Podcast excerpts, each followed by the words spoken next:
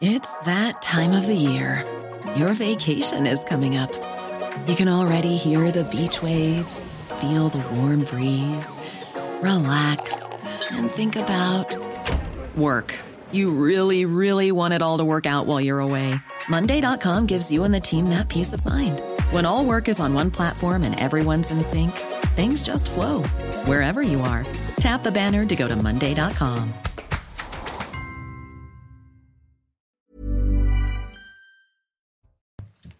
Bonsoir à tous, ravi de vous accueillir comme chaque soir de 22h à minuit dans Soir Info. Sommaire ce soir, le gouvernement se prépare à un blocage du pays avec le durcissement, vous le savez, de la mobilisation contre la réforme des retraites annoncée à partir du 7 mars. Olivier Véran a tenu un discours pour le moins alarmiste à ce sujet aujourd'hui en expliquant que mettre la France à l'arrêt, comme le souhaitent les syndicats, c'est prendre le risque d'une catastrophe écologique, agricole, sanitaire, voire humaine.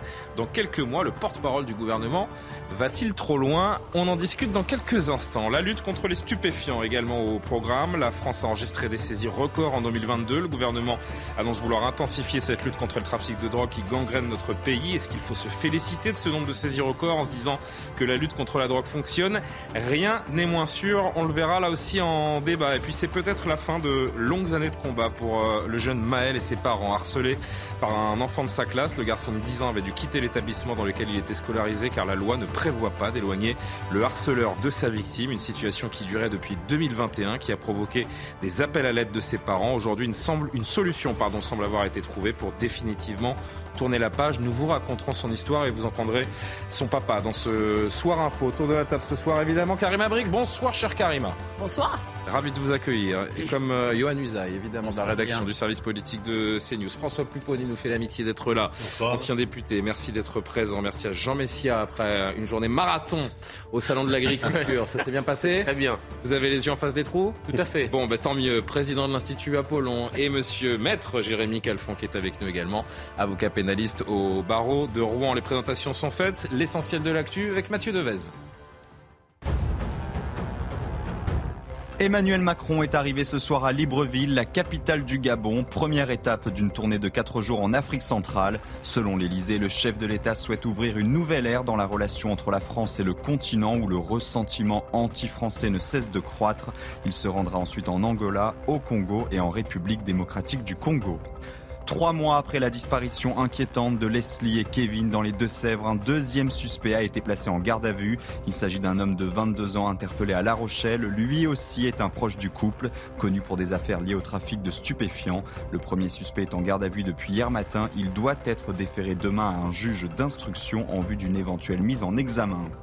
Au moins 38 personnes sont mortes dans un accident de train en Grèce. La nuit dernière, un train de passagers est entré en collision avec un convoi de marchandises entre Athènes et Thessalonique. Selon le Premier ministre, l'accident est dû à une tragique erreur humaine alors que la polémique prend de l'ampleur concernant l'état du réseau ferré que beaucoup jugent vétuste.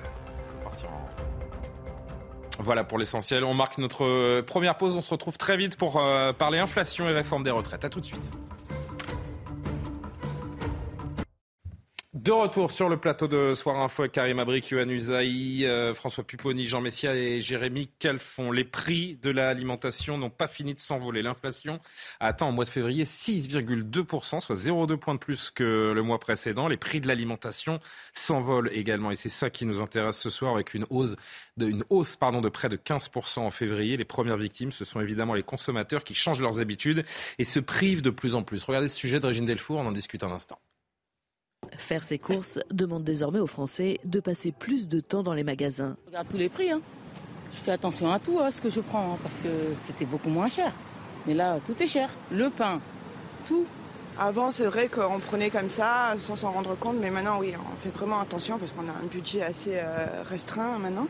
On essaye d'être plus sur de, des produits moins chers et puis euh, et puis on réduit les courses en fait, parce que sinon on ne peut pas s'en sortir. Mais les prix des produits alimentaires vont continuer à s'envoler, comme nous le confirme Pascal de Lima, chef économiste CGI Consulting. Avec plus 15% de hausse euh, de prévision à la hausse pour 2023, c'est 510 euros de plus par foyer. Euh, sur un an, hein, sur 2023, qui est prévu. Donc euh, le moral pas très bon non plus. Voilà, 21% sur le sucre, 19% sur les œufs, 30% sur les steaks hachés. Pour lui, l'augmentation des prix des matières premières a une incidence sur l'inflation des produits alimentaires. Mais ce n'est pas l'unique raison. Les industriels accusent des pertes importantes qui sont en fait des ralentissements de profit. Ce ne sont pas vraiment des pertes, c'est que leurs profits ont effectivement un peu baissé. Et donc, ils doivent répercuter leurs prix euh, euh, sur, euh, sur la grande distribution pour nombre d'entre eux. Puis, pas exclure pour certains, certainement, un opportunisme et des effets d'aubaine. Industriels, producteurs et distributeurs sont en pleine négociation. Objectif, trouver un accord concernant les prix affichés dans les supermarchés pour les prochains mois. Yohann et la résilience, comment on finit la fin du mois? C'est vraiment une question que se pose de plus en plus de, de Français. Ah oui, c'est une question qu'on va se poser peut-être encore un peu plus dans, dans les prochains mois. Vous savez peut-être qu'il y a en ce moment les, les, négociations entre les industriels et les distributeurs. C'est cette période de l'année qu'on négocie les prix pour l'année à, à, venir, c'est-à-dire les prix qui seront appliqués à partir du mois de mars, là ou à partir du, du, mois hein. d'avril. Et on se dirige manifestement vers des hausses très importantes sur euh, certains produits alimentaires. C'est pourquoi le président de la République a appelé les distributeurs notamment à faire un effort sur leurs marges. Eux répondent on fait déjà beaucoup d'efforts, on peut difficilement aller plus loin. Bruno Le Maire a pris le relais, il essaie de trouver une solution, il promet que les Français les plus modestes seront à nouveau aidés. On ne sait pas trop comment. Est-ce que ce sera via un chèque alimentaire? Le gouvernement n'y est pas favorable. On attend des annonces de ce côté-là.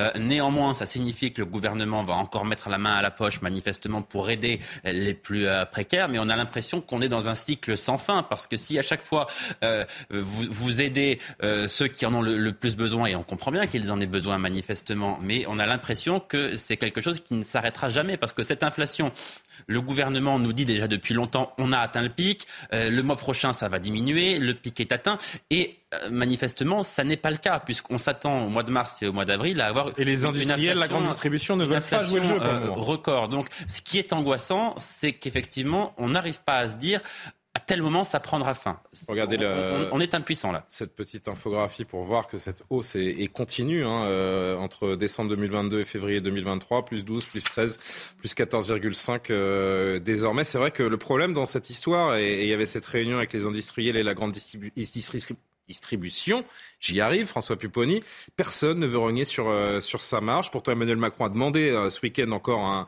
un effort au groupe de la grande distribution et tout le monde se renvoie la balle. Les prix ne vont pas baisser, ça va continuer. Le, le, le, le sucre a pris plus 30%. Et les salaires n'augmentent pas avec, hein, je le rappelle de manière assez évidente. Les, les industriels ne feront pas l'effort qu'il faut, euh, la grande distribution non plus. Donc la seule solution à terme, c'est d'augmenter les salaires. Sinon, bah, les Français ne pourront, enfin, en tout cas les plus défavorisés. mais ça, c'est pas dans la main du gouvernement. C'est pas. Euh, c'est des négociations par branche où on dit aux, entreprises, euh, y compris le gouvernement peut le faire avec la fonction publique, on augmente parce que de toutes les manières, ça va devenir insupportable. Et ça va devenir insupportable dans une période de, de trouble social avec la réforme des retraites où tout est lié. Parce que ceux qui sont dans la rue, ils sont aussi dans la rue pour ça en disant, euh, on n'y arrive plus, faites quelque chose, on peut plus vivre dignement, on n'aura pas de retraite. Et donc le cocktail est en train de, de prendre. Et le gouvernement est en grande difficulté. Alors, juste une précision, le gouvernement dit on va encore aider, on va donner de l'argent, mais parallèlement, il dit on fait la réforme de retraite pour faire des économies parce qu'on est en déficit et il n'y a pas d'argent à vous donner. Et donc les gens disent attendez, vous, vous avez donné 500 milliards pour le quoi qu'il en coûte. Là, vous faites des chèques, bah, bah, faites un chèque pour la retraite et puis on sera tous contents. Donc c'est, c'est le, en tout cas le pire des scénarios pour le gouvernement. Johan, avant d'en dire un mot également avec Jean Messia, il y a tout de même le, fameux panier anti-inflation qui a, pour, euh, qui a pour but de proposer une liste de, de produits à bas prix. Pourquoi est-ce qu'on n'y est toujours pas? Pourquoi est-ce qu'il est aussi difficile de le mettre en place? Oui, c'est la ministre Olivia Grégoire qui est à Bercy, qui travaille là-dessus. Elle y est très favorable.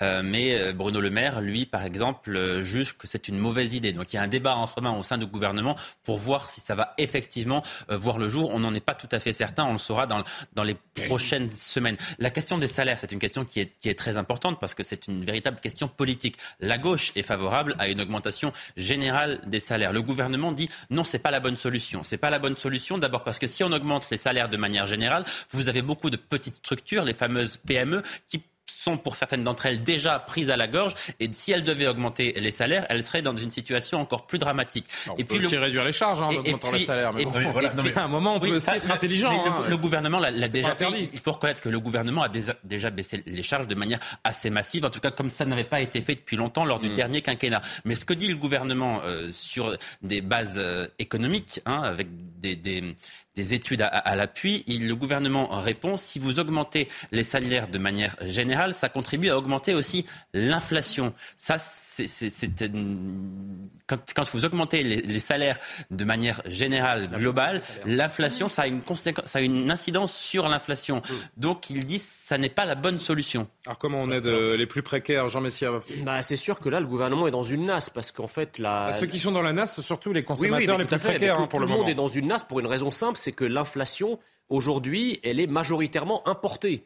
Euh, c'est le contexte international, c'est aussi la, dépréciation de la monnaie unique, hein, puisque la monnaie unique qui a été longtemps au-dessus euh, du, dollar a atteint, a baissé jusqu'à atteindre la parité avec le dollar. Et donc évidemment, euh, quand une monnaie baisse, bah, tout ce que vous importez coûte plus cher. Voilà. Donc vous avez une inflation, une inflation importée à la fois par un mécanisme monétaire, mais aussi à cause de la guerre d'Ukraine.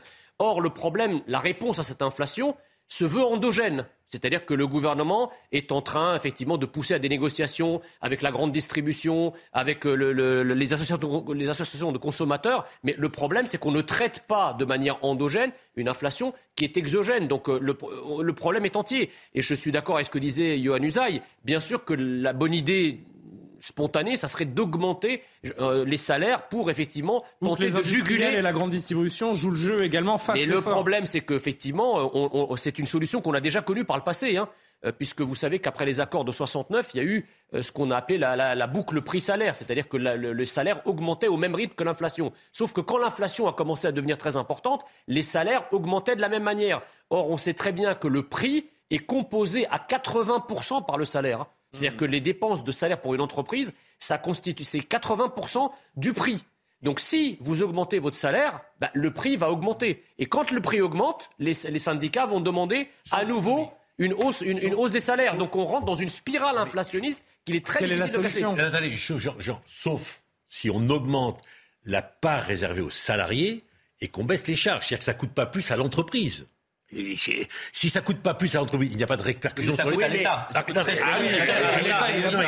Il y a un moment, non mais il y a un moment où quelqu'un doit payer. Il y a un moment où quelqu'un doit payer l'augmentation. Voilà, c'est Mais le problème, c'est qu'on est déjà tellement, on est déjà tellement endetté euh, et le déficit budgétaire est tellement énorme, notamment suite au quoi qu'il en coûte, que bon, on va toujours faire des cadeaux, mais à un moment, il faut rembourser, quoi. On va avancer sur les retraites et tout cela, euh, François Puponnet le disait, est d'une certaine manière intimement lié également. Depuis hier, le texte euh, du projet de loi sur la réforme des retraites donc, est débattu au Sénat. Il arrivera jeudi dans, dans l'hémicycle, après des débats houleux, des invectives entre députés. On les a suivis ensemble à l'Assemblée nationale. Ceux du Sénat devraient être, nous dit-on, on verra, plus apaisés, euh, ce qui n'est pas pour déplaire aux, Français agacés par le manque de respect qu'ils ont constaté tout au long des 20 jours de ces débats euh, à l'Assemblée nationale. Retour avec Maxime Lavandier. Vous m'avez insulté Des débats enflammés à l'Assemblée nationale comme celui d'Olivier Dussopt. Personne n'a craqué Bien différent du calme presque religieux du Sénat.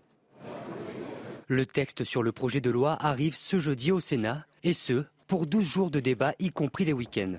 Une ambiance qui tranche avec celle connue à l'Assemblée nationale, avec 15 jours de débat houleux, d'invectives entre députés et d'obstruction, notamment de la NUPES. Une stratégie qui ne sera pas reprise par les sénateurs du même bord, comme l'explique Patrick Canner, sénateur socialiste. Nous souhaitons euh, euh, un vrai débat de fond.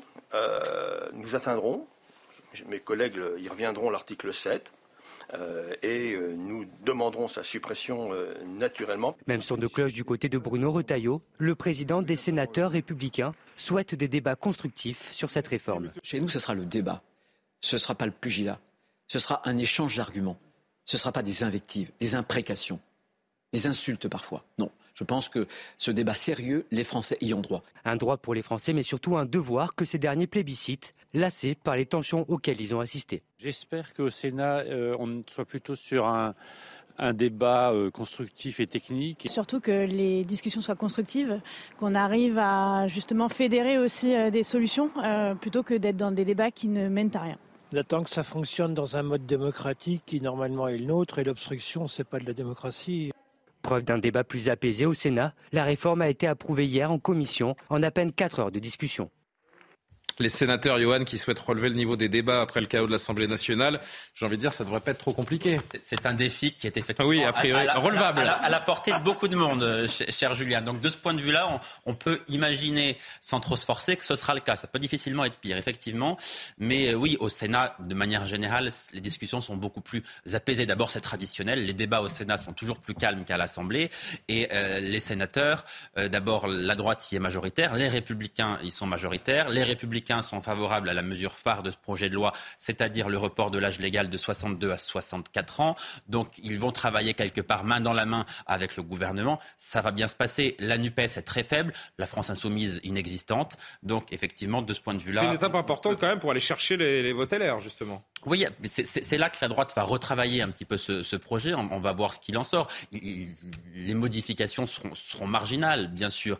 Et, et, ce qui est intéressant, ce n'est pas tant ce qui va se passer au Sénat, parce que ce qui va se passer est quelque chose d'attendu. Ce qui est intéressant, c'est ce qui va se passer immédiatement après. Qu'est-ce qui va déboucher? C'est-à-dire qu'est-ce qu'il y aura un accord en commission mixte paritaire euh, Sur quelle base? Et comment le texte va, va revenir à l'Assemblée nationale? Voilà, c'est ça qui est important. L'enjeu pour le gouvernement, là, il est davantage politique, il est davantage tourné vers cela que sur ce qui se passe dans la rue, pour l'instant en tout cas. François Pupponi, que peut changer le passage de la loi Sénat à partir de eh demain ben, la, la droite, Étape importante ou pas La droite va faire voter ses marqueurs, mmh.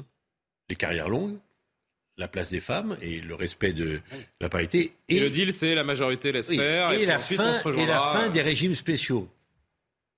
Ce qui n'est pas neutre. Parce que le 7 mars, c'est les transporteurs en particulier qui vont être le plus actifs pour bloquer la France. Et on leur dit, la droite sénatoriale leur dit, ben vous, la retraite, c'est fini dès maintenant. Parce qu'il y a tout un débat sur la clause du grand-père. On l'appliquera que pour ceux qui rentrent. Bon. Donc, ça va coûter de l'argent sur la réforme, parce que faut, tout ça, faut le payer. Donc, ça aggrave un peu le déficit de la réforme. Et le gouvernement, euh, Olivier Véran a dit aujourd'hui, nous, nous sommes contre la suppression de, de certains régimes précieux pour tout de suite. Mmh. Donc il y aura un débat, mais la droite sera majoritaire, elle le passera. Donc après, le gouvernement sera obligé, en commission mixte paritaire avec sa majorité de l'Assemblée nationale, de savoir si elle retoque le texte du Sénat ou pas. Et si elle retoque le texte du Sénat, eh ben, il y aura une nouvelle lecture et à la fin, ça sera l'Assemblée qui décidera. Et malgré des débats a priori à venir euh, plus apaisés, oui, les polémiques pas, ne, ne manquent pas. Hein. Je ne sais pas si vous avez suivi euh, cette euh, polémique autour de la pension minimum à 1200 euros. Le ministre du Travail accusé d'avoir menti. Cette réforme dite sociale, l'est-elle vraiment quand on voit finalement qui touchera cette fameuse pension euh, minimale? Et puis on va dire un mot également de cette euh, France annoncée à l'arrêt à partir du 7 mars. Et ces mots d'Olivier Durand qui euh, crie quasiment à l'écocide pour parler de ce... Olivier Véran. Ce Olivier Véran, oui. ce que j'ai dit? Durand. Olivier Véran. Je ne sais pas qui est Olivier Durand d'ailleurs, mais s'il nous regarde, je le salue. Euh, on marque une courte pause et on se retrouve à tout de suite. De retour sur le plateau de Soir Info, il est quasiment 22h30, on fait un rapide point sur l'actualité, on se retrouve. La popularité d'Emmanuel Macron est au plus bas depuis trois ans. C'est le résultat d'un sondage Ipsos pour Le Point. 32% des Français sont satisfaits de son action. Le chef de l'État a perdu 6 points au mois de février. Il est arrivé ce soir à Libreville, la capitale du Gabon. Première étape d'une tournée de 4 jours en Afrique centrale. Un collectif de boulangers a saisi le Conseil d'État pour une extension du bouclier tarifaire. Ce bouclier limite la hausse des prix de l'énergie à 15%, mais il s'applique uniquement aux boulangers dont le compteur ne dépasse pas 36 kVA de puissance. Enfin, Gap France est placé en redressement judiciaire. 20 magasins franchisés sont concernés par ce jugement du tribunal de commerce de Grenoble. La filiale de Gosport est actuellement en pleine tourmente entre difficultés financières et soupçons d'escroquerie. Dans quelques minutes, on reviendra sur euh, la lutte du gouvernement contre les stupéfiants avec la France qui enregistre des saisies euh, records en 2022. On se demandera euh, si ce bilan proposé ce matin par le gouvernement est positif ou au contraire s'il faut s'en alarmer. Mais je voudrais qu'on reste un instant sur les retraites avec mes invités, hein, toujours Karim Abrik, Yohann Usaï, François Pupponi, Jean Messia, Jérémy Calfon. On commençait à en parler juste avant la pause. Je disais que les polémiques ne s'arrêtent pas pour autant avec l'arrivée au Sénat de ce projet de loi. Projet toujours aussi flou. Yohann, je reviens vers vous parce que ces dernières heures, il y a quand même une grosse polémique qui a enflé et qui est pour le moins justifiée, contrairement aux différentes invectives de l'Assemblée nationale. Là, on est sur un, un vrai sujet. Le gouvernement a accusé d'avoir menti sur la fameuse pension minimum de 1200 euros. Tout est parti du député, euh, du député Jérôme Gage à l'Assemblée nationale. Pourquoi euh, est-ce que le gouvernement est accusé d'avoir menti Soyons clairs sur cette, sur cette histoire de retraite minimale? Et le gouvernement a menti. Enfin, c'est factuel.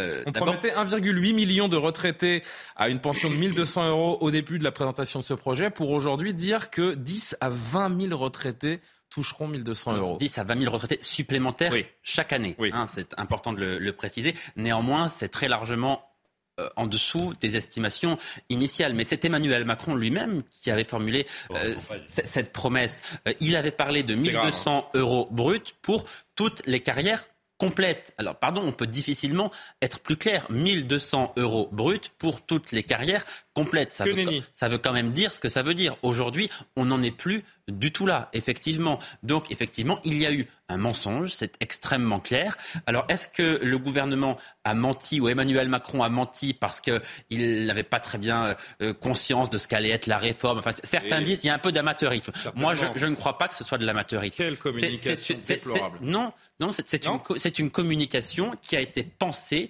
comme telle pour vendre cette euh, réforme, en sachant, je, je crois, hein, je n'ai pas les preuves de En ce que disant que les oppositions n'iraient pas fouiller mais- dans les détails pour comprendre mais- le, le vrai du faux. Mais oui, parce que, pardon, mais quand, Ah, on est, grave, hein. quand on est président de la République, quand on est membre de gouvernement, que vous portez cette réforme, vous ne pouvez pas ne pas savoir ce qu'il y a dans votre réforme. Vous en connaissez toutes les lignes. Pardon, ça n'est pas possible. Donc le gouvernement savait très bien ce qu'il disait. encore Il a, il, il- il a, je- il a, je crois, Moi, je préférerais croire à l'amateurisme qu'au calcul non, comme ça. parce alors, que si- si- je trouve que c'est d'un je- cynisme. moi, je crois que c'est extrêmement calculé parce que ça n'est pas possible autrement. Ça n'est pas possible.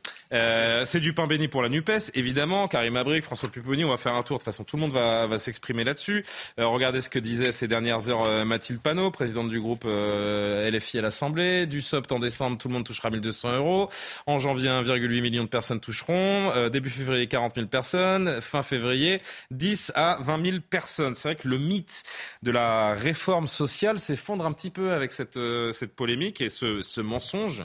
Euh, finalement euh, avéré de la part du gouvernement. Oui, et c'est grave parce que c'est prendre vraiment les gens pour, Pour des euh, bêtes, pour des, des imbéciles. idiots, euh, littéralement. Et sinon, ben, c'est carrément effectivement de, de l'amateurisme ou c'est quoi un coup de com qui est basé sur un mensonge et on se dit que tout le monde va gober. Donc, dans tous les cas, je pense que c'est c'est vraiment un fiasco. 1,8 million à 20 000, 20 000. nouveaux retraités. Voilà. Oui, exactement. Mais quand on regarde aussi euh, sur bon, l'ensemble du projet de réforme, quand ça touchait aussi les femmes, que ça défa- défavorisait une partie des femmes euh, avec leur carrière, donc euh, les, des mères également. Donc s'il y avait, il y avait un problème là-dessus, il y avait un problème sur les carrières longues aussi. Donc c'est pas pour rien que ce soupçon d'amateurisme, qui est pas juste un soupçon pour plusieurs, revient en boucle. Mais moi je m'inquiéterais quand même parce que euh, sur cette question du 1200 euros minimum, on disait bon on veut quand même soutenir les aînés, cette population dans certains cas qui est, qui est plus défavorisée hein, pour ceux et celles qui ont des, des très petites euh, pensions. Je pense qu'on devrait s'inquiéter de cette paupérisation d'une partie de la France et particulièrement dans ce contexte actuel qui accélère euh, cette paupérisation. Donc on le disait tout à l'heure avec l'inflation, ce contexte, même après l'histoire de la pandémie. Je veux dire, on va réfléchir aussi. J'élargis un peu la réflexion en se disant quand il y a des, des méga crises comme on a vécu pendant la COVID, ben on en vit encore les conséquences aujourd'hui d'avoir Mm. déstabilisé l'économie avec ces confinements. On en paie encore le prix aujourd'hui euh, sur la question de la main d'œuvre. Euh, ça a eu des répercussions, ça a eu des répercussions sur les chaînes d'approvisionnement. Donc tout ça mis, mis bout à bout. Et maintenant avec cette réforme de retraite, on voit qu'il y a beaucoup de gens maintenant dans le pays euh, qui sont Et on verra évidemment cette date du 7 mars qui approche. On entendra le porte-parole du gouvernement dans un instant, mais peut-être juste deux petits mots, François Pupponi et Jean Messia. Quand une réforme est marquée par autant d'amateurisme, de malhonnêteté intellectuelle, il semble que le plus simple, ce serait quand même de, de retirer, de retirer cette réforme, de revenir avec une copie propre. Présentez-nous quelque chose de, de viable, d'honnête et, euh, et qui satisfasse un petit peu les, Français. Parce que là, vous êtes en train de nous perdre tous. On comprend plus rien. Non, On ne comprend plus rien à cette le, réforme. Le, le pire des scénarios pour le gouvernement. Alors à la fois, il y a un mélange d'amateurisme et de perversité des, euh, des technos. C'est une image renvoyée lamentable. hein. Parce que comment ça se passe Quand à un moment les politiques annoncent quelque chose, le rôle de Bercy, c'est derrière de tout verrouiller et de faire croire à un ministre que tout va bien. J'ai vécu euh, des dizaines de fois. Quand vous avez un ministre extrêmement compétent, il est capable de comprendre que c'est pas possible. Il dit, il y a ces techniciens, ces technocrates, ah, là vous me dites n'importe quoi. Quand un ministre maîtrise mal son dossier, bah, il y croit. Moi j'ai vécu par exemple sur la réforme des APL. Olivier Dussopt ne maîtrise pas son dossier Non, mais c'est extrêmement technique, il faut connaître. Il, il- voilà, Oui, il- enfin, là, et donc- non, non, non, mais donc, le ministre du Travail, à un moment. Non, non, mais, euh, oh, non, mais- non, mais- 1200 euros, Non, mais c'était le quand même... c'est- euh, Quand vous passez de 1,8 million de personnes qui toucheront on est- à cette pension on est à 1200 à entière- 20 000. On est, entièrement d'accord, sauf que 1 million, À un 1200 moment, il y a euros, pas- on sait combien ça coûte. Il n'y a pas besoin d'être Non, docteur mais on sait combien ça coûte. Et à un moment, Bercy passe son temps à dire faut pas que ça coûte autant. Et donc, alors après, il y a de l'amateurisme, il y a les services de, à Bercy qui font leur boulot, et on arrive à une catastrophe. euh, Enfin, Mais c'est chaque apocalyptique. jour qui passe, c'est apocalyptique. C'est Cette date du apocalyptique. 7 mars, elle arrive comme un compte à rebours, et j'ai l'impression que euh, chaque jour euh, qui passe, finalement, est une forme de, de- de bombe à retardement, en fait, parce que chaque jour apporte son nouveau mensonge et cette nouvelle incompréhension. avec un exemple rapidement, Ouais. parce que ce qui va être voté au Sénat, les fameuses mesures du Sénat, on sait quasiment, après la- l'avis du Conseil d'État, que lorsqu'il y aura la saisine du Conseil constitutionnel, ça va être censuré. En plus. Donc, et, et- et le Conseil d'État avait prévenu le gouvernement en disant un- attention. c'est un texte qui est voué à sa propre perte. Mais en fait, on a beaucoup dit que c'était une réforme, cette réforme des retraites est une réforme technocratique, une réforme budgétaire, euh, euh, une réforme conjoncturelle aussi, parce que tout le monde sait qu'elle ne résoudra pas euh, de manière structurelle le problème des retraites, mais j'ai l'impression que c'est aussi une réforme de classe. Je veux, dire par là, je veux dire par là que derrière les phares avenants du discours sur la réforme sociale, sur le fait que c'est une réforme qui prend en compte euh, les, euh, la pénibilité, les carrières hachées, enfin euh, tous, les, tous les Français qui ont une vie de travail et de dur labeur, en fait c'est pas ça du tout. Et le- quand le vernis tous les jours s'écaille et montre finalement qu'il s'agit d'une réforme bourgeoise. C'est-à-dire qui s'adresse à des gens, effectivement, qui, a- qui ont une carrière euh, euh, qui se déroule dans les meilleures conditions, qui ont des travaux Sans qui ne sont pas pénibles, sans interruption, qui ont des métiers intéressants. euh, et donc, pour eux, évidemment, travailler deux ans de plus ou trois ans de plus, euh, c'est pas, c'est pas, c'est pas une problématique. Donc, si vous voulez, il y a l'enrobage euh, social que fait le gouvernement pour faire passer la pilule, mais on se rend bien compte à chaque fois que le gouvernement veut faire preuve de pédagogie, parce qu'en fait, il s'enferme lui-même dans, son- dans sa propre logique. Il dit les Français n'acceptent pas la réforme parce qu'en fait, ils ne la comprennent pas. Et donc, il nous faut faire preuve de Son pédagogie. gouvernement lui-même ne la comprend voilà. pas. Et le problème, c'est que de plus clairement. le gouvernement fait de la pédagogie, plus il craquelle le vernis, plus les gens comprennent ce qu'il y a derrière, Plus la réforme est, est- est- est Et, et impopulaire. plus la mobilisation Et- risque d'être massive Voilà le également. cercle vicieux dans lequel nous sommes depuis des semaines. Olivier, Olivier Véran, vous voulez dire un mot avant euh. Alors, il y a cette euh, date du 7 mars, cette date fatidique qui approche, la volonté de tout bloquer contre la réforme des retraites qui est clairement affichée de la part de, de l'intersyndicale, de, de l'ensemble des syndicats. C'est assez euh, historique, on le dit euh, suffisamment euh, depuis, depuis plusieurs semaines maintenant. Payé à l'arrêt ou pas, on verra ça donc à partir de la semaine prochaine. Écoutez, et c'est ce, ce son qui euh, surpris plus d'un aujourd'hui, celui d'Olivier Véran, porte-parole du gouvernement, qui donne sa, son explication, son, son sentiment sur ce que pourrait provoquer un blocage. Le 7 mars prochain, des opposants à la réforme des retraites appellent à la mise à l'arrêt du pays de manière illimitée. Loin de laisser le pays en arrêt sur image, le gouvernement est à la manœuvre pour protéger le présent, préparer l'avenir des Françaises et des Français. Aussi mettre la France à l'arrêt, ce serait alourdir une facture déjà salée. Je vous éviterai une fois de plus euh, la litanie des mesures engagées depuis un an maintenant en faveur du pouvoir d'achat des ménages. Les chiffres de l'OFCE parlent d'eux-mêmes. En 2022, ce sont près de 800 euros de pouvoir d'achat préservés en moyenne par ménage grâce à l'action du gouvernement via des aides comme le bouclier tarifaire ou la remise sur le carburant. Les mesures liées à la baisse des impôts ont, elles, permis un coup de pouce de 260 euros supplémentaires. Et au total, ce sont encore 400 euros supplémentaires pour les 5% des ménages les plus pauvres, grâce à la revalorisation des prestations sociales, à l'aide exceptionnelle versée aux ménages et au chèque énergie. Mettre la France à l'arrêt, ce serait laisser filer une crise qu'on peut encore éviter. Mettre le pays à l'arrêt, c'est prendre le risque d'une catastrophe écologique, agricole, sanitaire, voire humaine, dans quelques mois. Mettre la France à l'arrêt, ce serait négliger la santé de nos enfants. En 15 ans, il est possible d'éradiquer le cancer du col de l'utérus grâce à la vaccination. Mettre la France à l'arrêt, ce serait rater le train du futur. Alors que notre réseau ferroviaire est en train de vieillir à vitesse grand V, il est urgent d'investir massivement pour assurer la pérennité d'un des moyens de transport les plus efficaces et écologiques. Vous l'aurez compris, la France est tout sauf à l'arrêt en ce moment. Elle se modernise.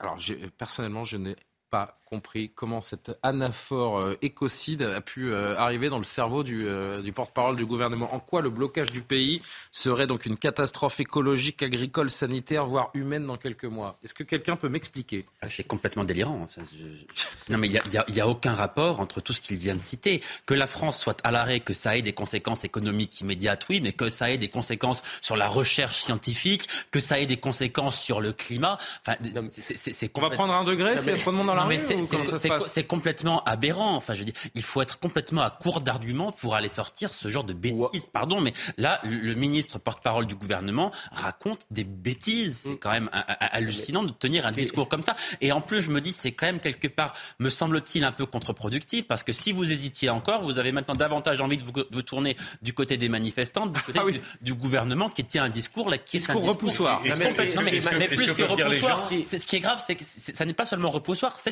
incohérent. Oui, Est-ce que et c'est dire- surtout incompréhensible. Est-ce parce que vont je dire dis, les franchement, gens, je c'est vois bah, pas si qui vous est le- capable de m'expliquer par A plus B le lien entre crise écologique, euh, encore une fois, il faut que je relise, parce que agricole, sanitaire, voire humaine, et un, Est-ce une que, est-ce grève que- euh, est-ce que vont, est-ce reconductible. que vont lui répondre les gens bah, Si vous voulez pas cette crise, retirez votre texte. Ah oui.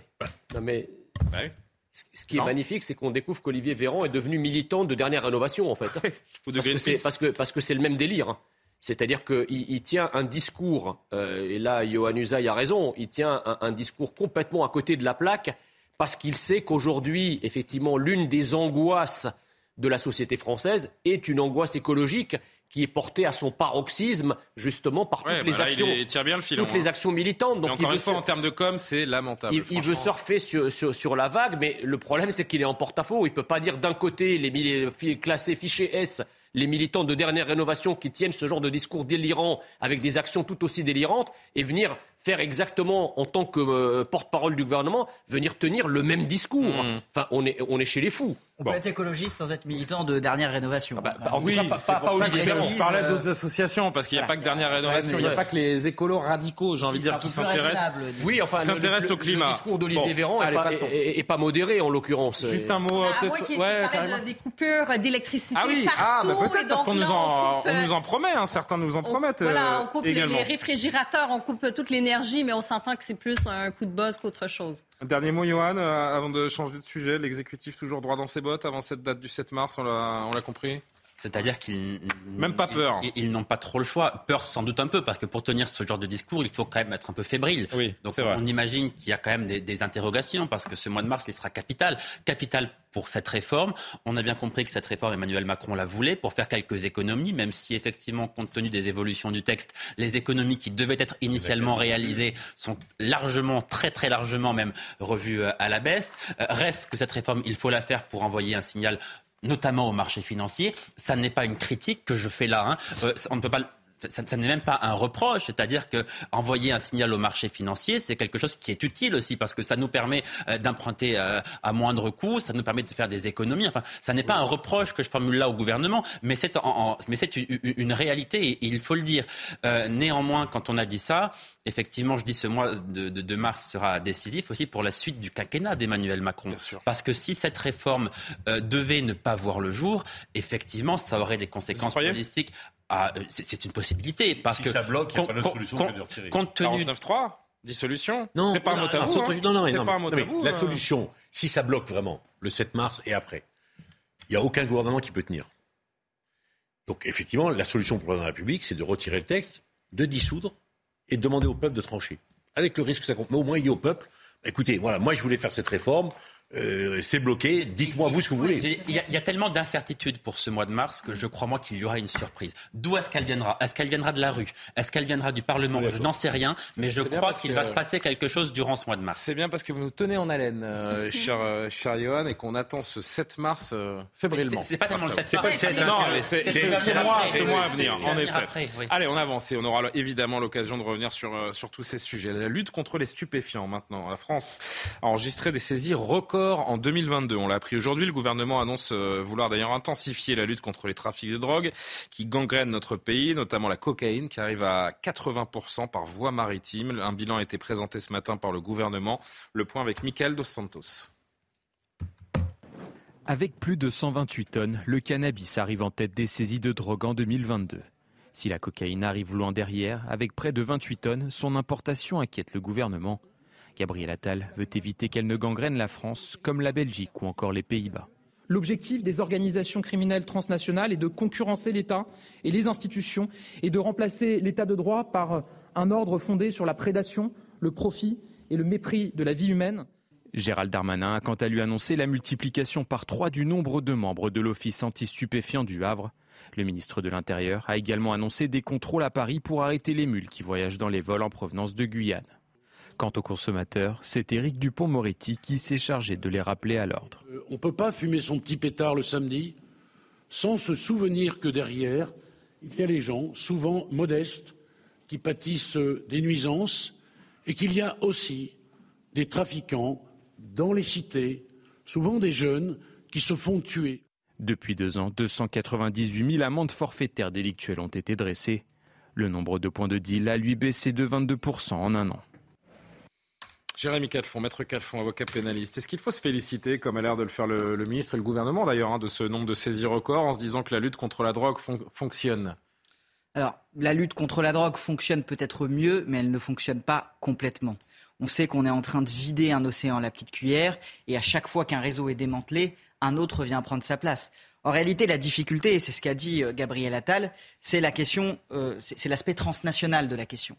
Ce qu'il faut comprendre, et euh, la procureure de Paris l'a dit assez récemment dans une interview, c'est qu'en France, vous avez des représentants d'un certain nombre d'organisations criminelles transnationales, et c'est elles qui sont aux manettes. Et donc, d'un point de vue national, on n'arrivera pas véritablement à lutter efficacement. Il faut vraiment une coopération internationale pour qu'on arrive à endiguer ce fléau, parce que ça vient de partout. Vous avez de la drogue qui vient d'Amérique du Sud, vous avez de la drogue qui vient des pays du Maghreb, qui vient des Pays-Bas, mais aussi des organisations qui viennent d'Albanie, de Georgie, et donc évidemment... À travers des nébuleuses, des, mafias organisées. Hein. Évidemment, sur son sol, toute seule, la France n'arrivera pas à endiguer ce fléau, parce que ce qu'on voit, c'est-à-dire les petits revendeurs, les charbonneurs, comme on les appelle, mhm. c'est vraiment la partie émergée de l'iceberg. On a l'impression, François Pupponi, vous qui connaissez bien aussi ces, sujets, on a l'impression de voir tous les ans, hein, finalement, des chiffres de saisie euh, records en matière de, drogue. Mais euh, je vais le dire très euh, cyniquement, que les consommateurs se rassurent.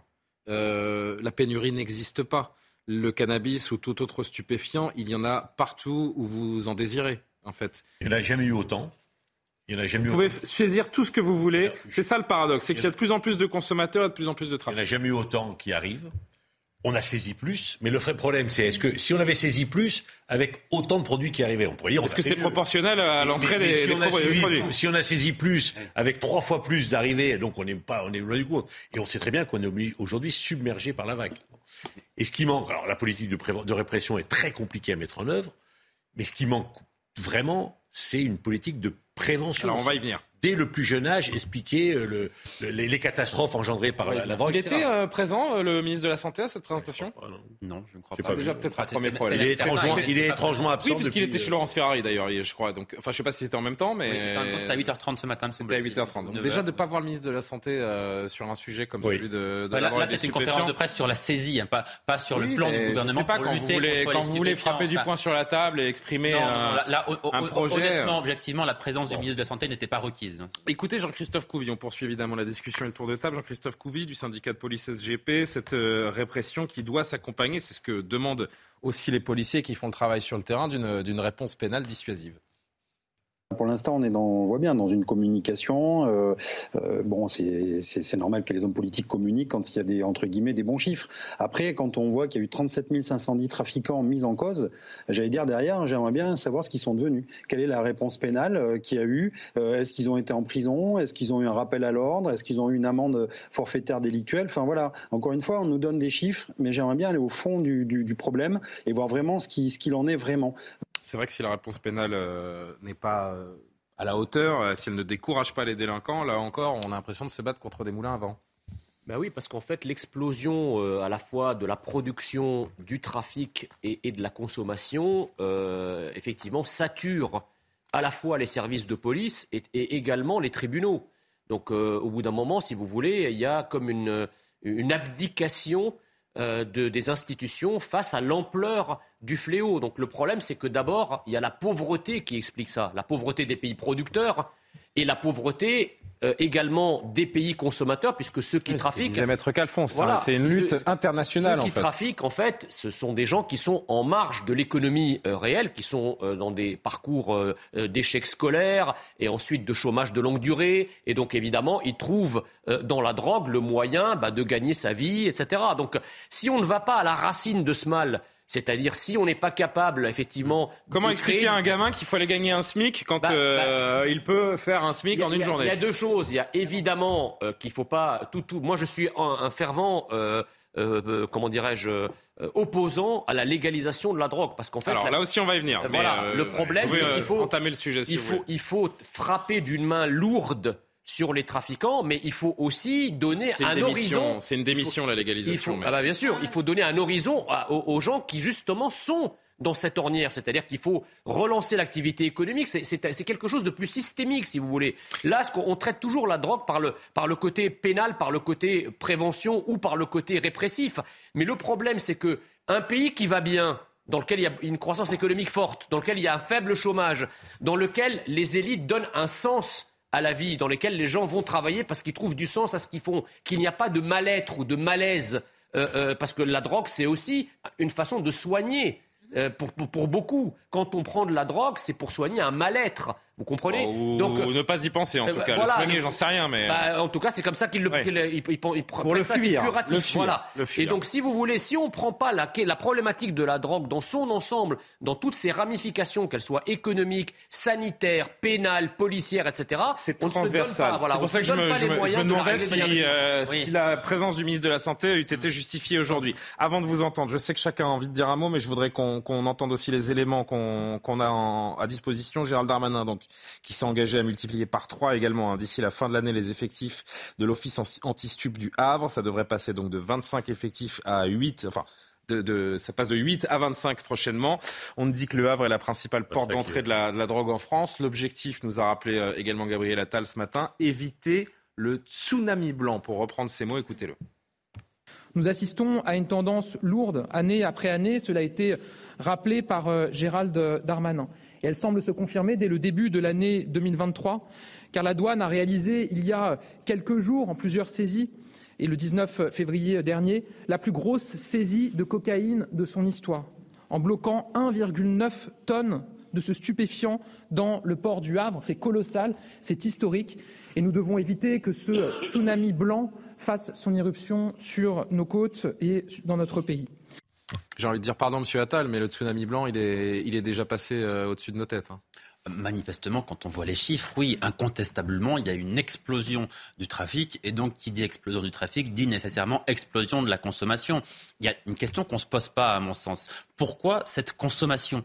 Qu'est-ce qui pousse les gens à consommer plus qu'avant? Est-ce que c'est un effet de mode Euh, Auquel cas, eh bien, on peut se dire euh, ça passera, on en consommera moins dans quelques années? Ou est-ce que c'est synonyme d'un mal-être? Est-ce que euh, c'est une volonté aussi, peut-être pour les jeunes qui consomment cette drogue, je ne sais pas, d'oublier euh, un quotidien Est-ce que le, le, le confinement a eu un impact là-dessus? On ne se penche Mais pas on est en pleine affaire Palmade. Est-ce qu'il n'y a pas oui, aussi alors, un côté pardon, ce que euh, je dire. banalisé et cool, de, notamment de la cocaïne, à travers le show alors, business, pardon, à travers les séries là, télé je- Là, je veux, je veux bien vous répondre, mais quand on voit l'état de Pierre Palmade, à aucun Oui. moment on peut penser que c'est cool. Non, mais ça, c'est l'électrochoc, l'état de Pierre Palmade. C'est l'électrochoc post-affaire. Moi, je parle d'avant. Je parle d'avant. C'est ce qu'il faut dire. C'est-à-dire que euh, Pierre Palmade euh, est un cas très euh, marginal en réalité. C'est-à-dire que la plupart des consommateurs de stupéfiants ne sont pas des Pierre Palmade. Ce sont des consommateurs qui sont des consommateurs occasionnels, me semble-t-il. Et peut-être la prévention devrait être axée à ce niveau-là. C'est-à-dire pourquoi ces consommateurs occasionnels, qui eux ne sont pas dans un état de manque,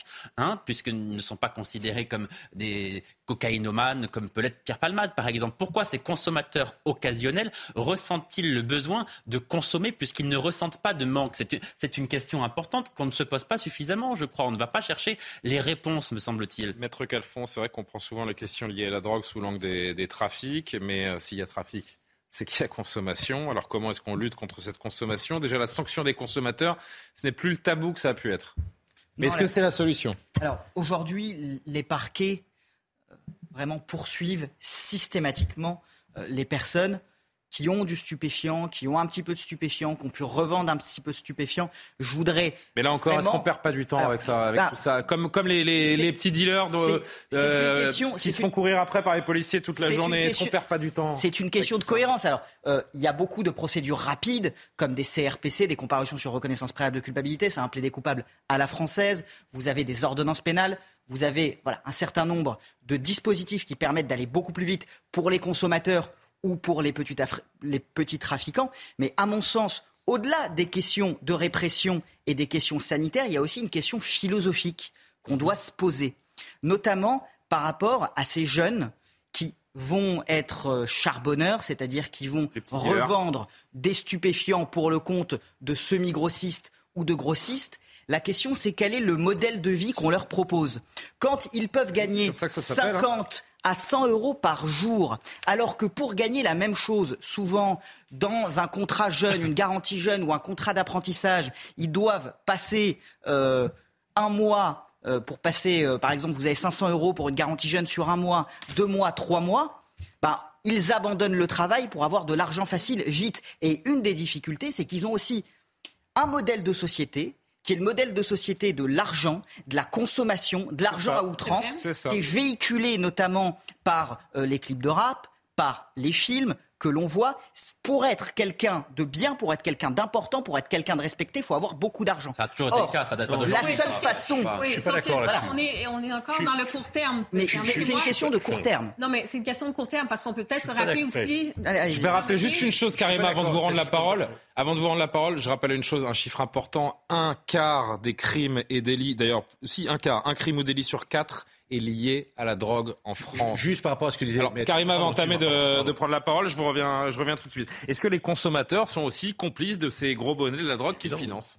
Mais il y a deux choses, parce que je voulais répondre sur euh, sur la vision et les jeunes, puis que c'est tellement attirant de faire euh, tellement d'argent. Mais Ben, est-ce qu'on peut peut-être se rappeler aussi que c'est dans le court terme et qu'il y a une grande partie aussi de ces, ces jeunes-là qui font du trafic se retrouvent après aussi en prison. Mais ça, ils s'en Euh, fichent, des- ils n'y pensent mais- pas, ils n'y pensent pas sur Non, le moment. Et ils se disent, et il y a toujours ce bénéfice-risque. Ils Le veulent délinquant qui connaît la loi mieux que vous, mieux que vous et moi, il se dit, tiens, je vais faire un peu Oui, mais de, c'est pour ça que- je vais faire, je vais faire six Non, mois de prison, mais j'aurai mon pactole qui m'attendrait et je reprendrai et je serai le caïd de la cité qui a fait ses six mois de prison. Ben, justement, je, je pense que c'est pour ça il, il doit y avoir une espèce de sursaut dans les familles, dans la Ah oui, société aussi sur ce discours, sur les valeurs qu'on propose aussi aux jeunes. C'est bien beau de dire oui, c'est l'argent, mais c'est de l'argent. Euh, On est dans le court terme. On est sur quoi? Sur son petit high pendant un an ou deux, pendant six mois, on se sent super cool avec sa gang de potes. Euh, mais c'est quoi? C'est ça, c'est ça l'avenir aussi. Donc je pense qu'il y a un sursaut dans les familles. Il faut le dire. C'est pas une question de faire la morale, mais c'est une question aussi de qu'est-ce qu'on propose à ces jeunes-là, un peu ce que, ce que vous disiez.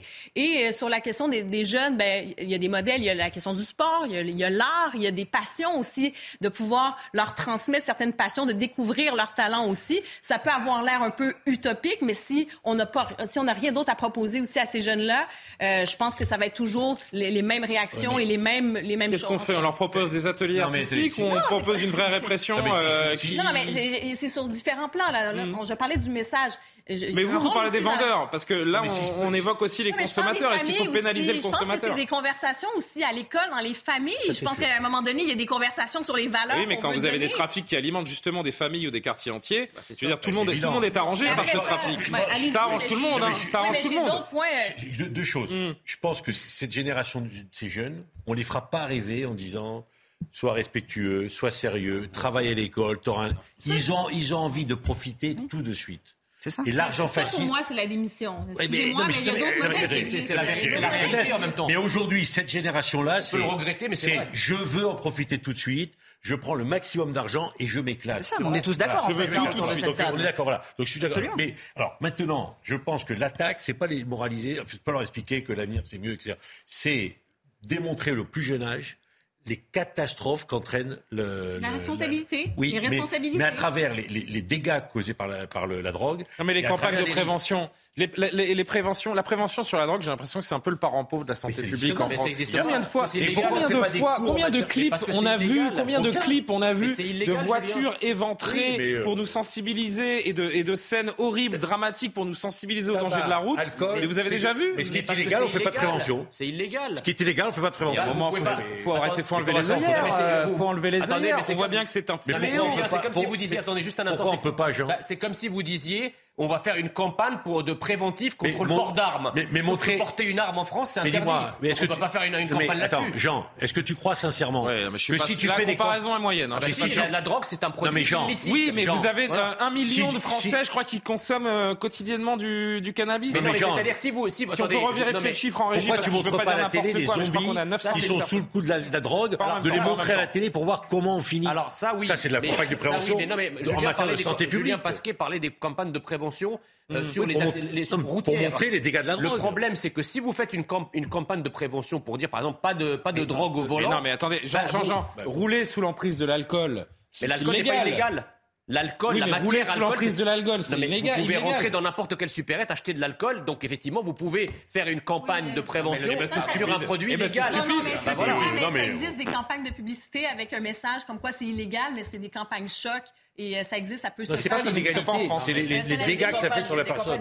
Excusez-moi, il y a eu des campagnes de prévention contre la contrefaçon, Bien qui sûr. de la même façon est parfaitement illégale. Et vous Non, avez mais eu des pardon. campagnes de prévention, donc c'est tout à fait Non mais attendez, il y a des campagnes qui existent en France, des, camp- des Vous avez déjà vu une campagne contre la cocaïne Mais- ou contre le cannabis, vous bien sûr que si, Ah mais seulement ça existe auprès d'un public bien ciblé. Ça n'est pas une, ça n'est pas une campagne. Je parle de campagne Ah, c'est nationale, Ah, voilà. Mais ça n'est pas une campagne nationale c'est parce ça que dont je parle. parce que effectivement euh, l'alcool, vous savez bien que tout le monde est amené à consommer de l'alcool. L'idée c'est de dire aux gens attention, ne buvez pas plus de deux ou trois verres par jour parce que c'est mauvais pour la santé. etc. Là, la, la drogue, il me semble que ces campagnes sont menées de manière préventive effectivement, Ciblée, mais au- auprès d'un public bien ciblé. Eh Des ben, c'est campagnes- dommage. Des, des Bon, campagnes, des elles c'est des existent. C'est dommage parce que Manifestement- lutter contre la consommation de drogue, c'est aussi important que de lutter contre le trafic. Mais, mais je n'ai pas dit le Les contraire. deux Je suis, je suis tout à fait d'accord avec vous. Ces campagnes existent. Manifestement, ça n'est pas suffisant. Ça démontre donc qu'il faut aller plus loin, qu'il faut frapper plus fort. Précision, 1,2 million, et merci à Loumna Daoudi en régie, 1,2 million de consommateurs de cannabis Et on parle réguliers uniquement dans du notre cannabis, pays. là. Et je ne parle là. que du cannabis, évidemment. La seule vraie campagne de prévention, c'est l'affaire Palmade. Là. Oui. Parce que là, Et on voilà. a, Oui, on a tous les addictologues qui vont nous expliquer Exactement. les conséquences, vrai. le drame.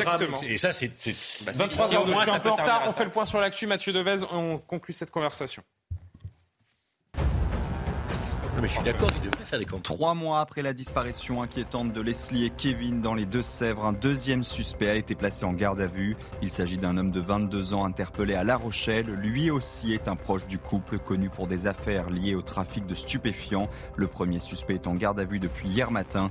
Il doit être déféré demain à un juge d'instruction en vue d'une éventuelle mise en examen.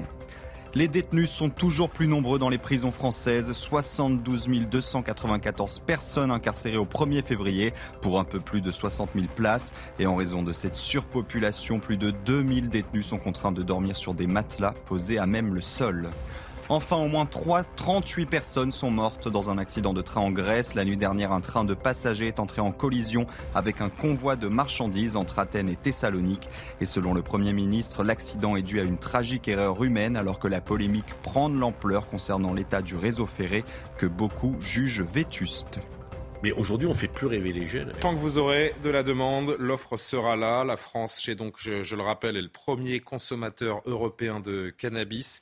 Est-ce qu'on ne perd pas notre temps? Est-ce que les autorités et la police en particulier ne perdent pas leur temps à courir après euh, le cannabis et délaisser peut-être d'autres crimes et d'autres d'autres drogues? D'où la question est-ce qu'il faut ouvrir un débat sur la légalisation du cannabis qui revient à l'envie sur la table euh, dans notre pays? Écoutez ce qu'en pense Mathieu Vallet du euh, syndicat indépendant des commissaires de police. J'ai grandi dans une cité. Et on peut avoir les beaux discours et les beaux débats sur les plateaux télé où tout le monde peut avoir un, avis sur le sujet. Mais en tout état de cause, tant que on dira que la légalisation et la dépénalisation ça sera la solution, on n'arrangera rien. Et vous avez aucun dealer qui te perd à l'URSSAF, qui perd à des cotisations sociales, qui se mettra dans le droit du travail si on organise cette économie et si on permet aux gens de consommer ça sur la Est-ce que c'est une solution légalisée euh, permettrait euh, ou pas d'ailleurs de contrôler la filière et de mettre fin à une forme d'insécurité? Maître Calfon Non, pas Karim Abriquet aussi. Non, pas du tout. Euh, parce que l'expérience l'a montré, l'expérience aux Pays-Bas l'a très bien montré. Aujourd'hui, les Pays-Bas sont devenus presque, on va dire, un narco-État, c'est-à-dire qu'il y a une grande partie de la drogue Et qui quand vous arrive avez chez nous. 1,2 million de consommateurs réguliers dans un pays, qu'est-ce que vous faites C'était le cas aux Pays-Bas aussi. Bah, il- n'y a pas, il y a pas Non, mais 1,2 les- million, je ne sais pas si c'est pas la totalité de la population néerlandaise. en proportion de la population, Enfin, je- je il y avait peut-être des bêtises, je voudrais Non, vérifier, mais- non, mais en proportion de la population, Oui. il y avait un grand nombre de consommateurs aux Pays-Bas, et c'est effectivement sur la base de la légalisation qu'on a, on a, qu'on a prétendu lutter contre ce fléau. L'argument, c'était on libère toutes les forces de police qui luttent contre le trafic. C'est ça. Eh bien, on les utilise ailleurs. Le problème, c'est que, pardon de, de vous interrompre, raison, mais mais vous avez raison. vous, vous avez raison, mais le, le truc, c'est que quand on, J'ai on a- dit une grosse bêtise, il y a 17,5 17,5 millions d'habitants quand aux Pays-Bas. on- Quand, on abonde- si vous voulez, quand on légalise, il faut comprendre que ceux qui trafiquent de la drogue sont des, des criminels à l'origine. Donc ils, ils- ils trafiquent la drogue parce qu'effectivement, comme la drogue est illégale, ça rapporte. Mais si vous la légalisez, ils, ne- ils ne- ils n'abandonneront pas pour Bah, autant leur rôle de criminel. Donc ils vont, ils vont trafics. trafiquer autre chose. Excusez-moi, Voilà. excusez-moi, vous la légalisez euh, à quelles conditions, à quel coût, avec quel, avec Quel taux de- à quel de- taux, de- avec quelle modalité, euh, où est-ce qu'on l'achète? Aujourd'hui. Mais l'objectif, c'est pas de faire planer les Français, hein, a priori. Si des, si Mais des donc les politiques trafiquants existeront mettent ce, toujours, mettent ce, ce, et ils ce- chercheront ce aussi de défi-là nouveaux sur la table, l'objectif, c'est d'arracher à l'économie criminelle Non, non, non, la non, vente non, du. Le discours de la dépénalisation pour ceux qui déposent des textes, Légalisation. C'est pas si grave. Tout le monde en consomme. Ah, mais ça, c'est une bêtise. Ah oui, mais, mais, c'est- mais, c'est- Ouais. mais faut Mais juste ça, c'est une bêtise c'est parce que ça fait des ravages. Que ça entraîne de la schizophrénie chez les gens, Bien sûr. que ça détruit les. no- Voilà, donc faut le dire. Ils disent Et que ça fait vivre des cartels. D'autres ils disent bon regardez, il y en a plein qui le font et c'est pas grave. Et après Bah, ils tout, disent que l'alcool, c'est pareil. bah voilà, voilà. Donc, faut arrêter. C'est extrêmement dangereux. Johan Après, et je répète, ça n'arrêtera pas le trafic parce que ceux qui, si on, on, on dépénalise, les trafiquants qui ont gagné de l'argent et qui veulent continuer, ils trafiqueront autre chose. Et puis, Alors, mais Oui, Johan et Karim. Ah, pardon. Non, mais surtout, les, les trafiquants euh, continueront toujours à euh, vendre du cannabis. Ah parce que le cannabis qui serait vendu par l'État, hein. donc dans des lieux bien spécifiques, c'est un peu comme le tabac en réalité. hein. Vous les le coffee shops néerlandais. Voilà, donc ça, ça n'est pas n'importe qui dans la rue qui pourrait vendre du cannabis Bien sûr, sûr. légalisé. Mais le cannabis qui serait vendu légalement par l'État n'aurait de toute façon pas le même taux de THC euh, que le euh, cannabis vendu Et illégalement. puis il aurait un prix assez élevé, une taxe assez élevée pour que la consommation ne bondisse pas Ah, également. voilà, Donc vous aurez toujours un marché parallèle. Et, et le consommateur irait de toute façon Ouais. en partie Bon. toujours chercher Ah, un que- cannabis plus fort que celui qui est on vendu pas parlé légalement. aussi. donc. Non seulement euh, le- le- la quantité de produits augmente, mais sa teneur en THC augmente aussi énormément. Entre les joints d'il y a 20 ans et les joints d'aujourd'hui, la teneur en THC, elle a doublé ou triplé. Et la molécule qui le produit le THC, c'est psychotrope. la molécule psychotrope.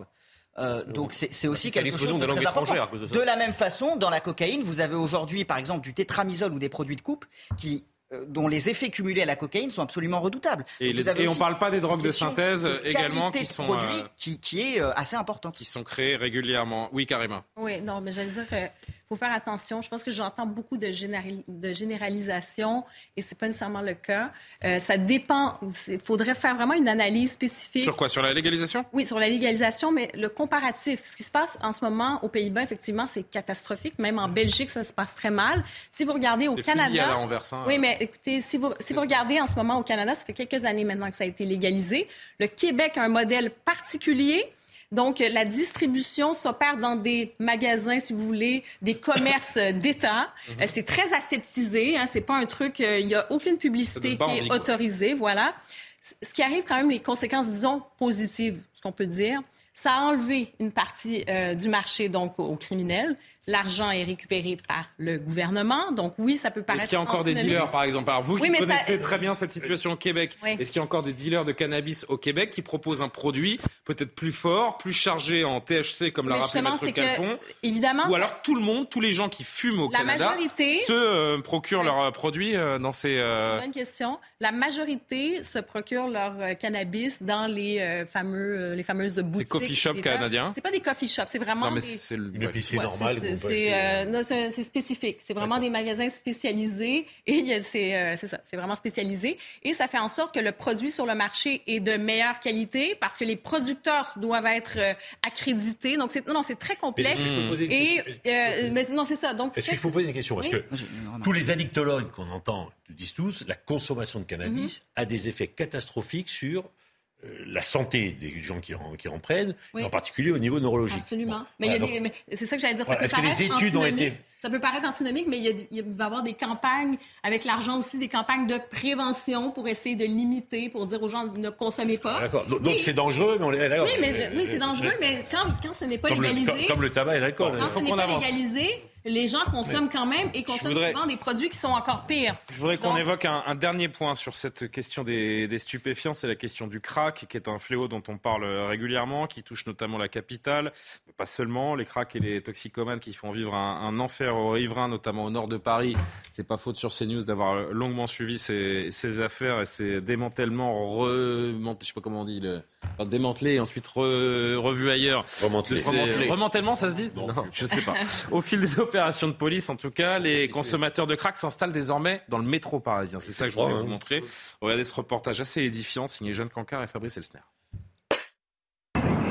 Dans cette station de la ligne 12 du métro parisien, des consommateurs de crack se mêlent aux usagers.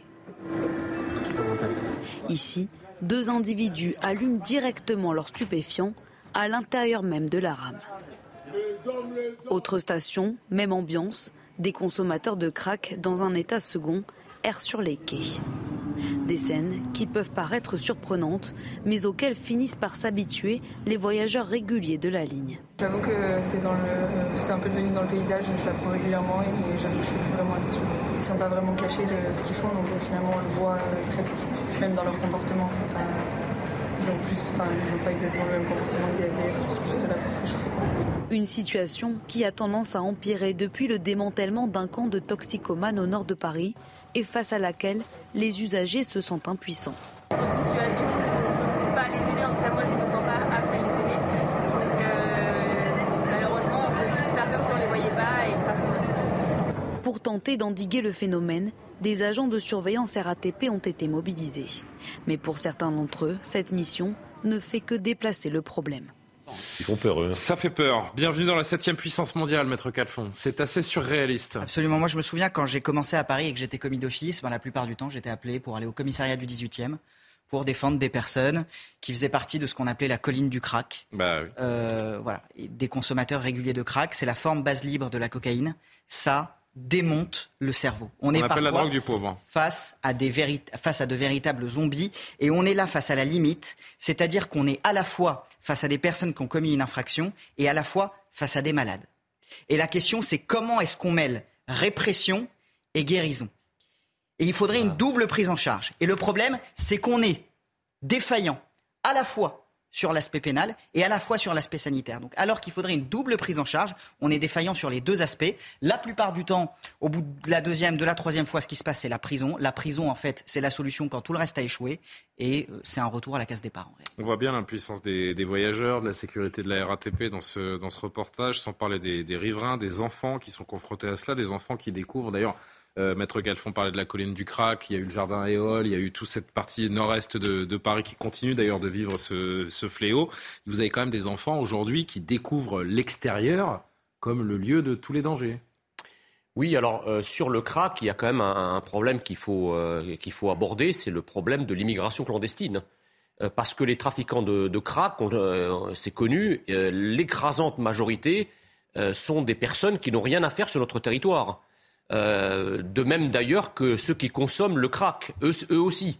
Donc, euh, si vous voulez, à un moment, euh, les pouvoirs publics doivent aussi prendre leurs responsabilités. C'est-à-dire que si on veut vraiment traiter le problème, on peut le faire. hein. Hmm. C'est-à-dire que les gens qui sont clandestins, qui n'ont rien à faire chez nous, doivent être renvoyés chez eux.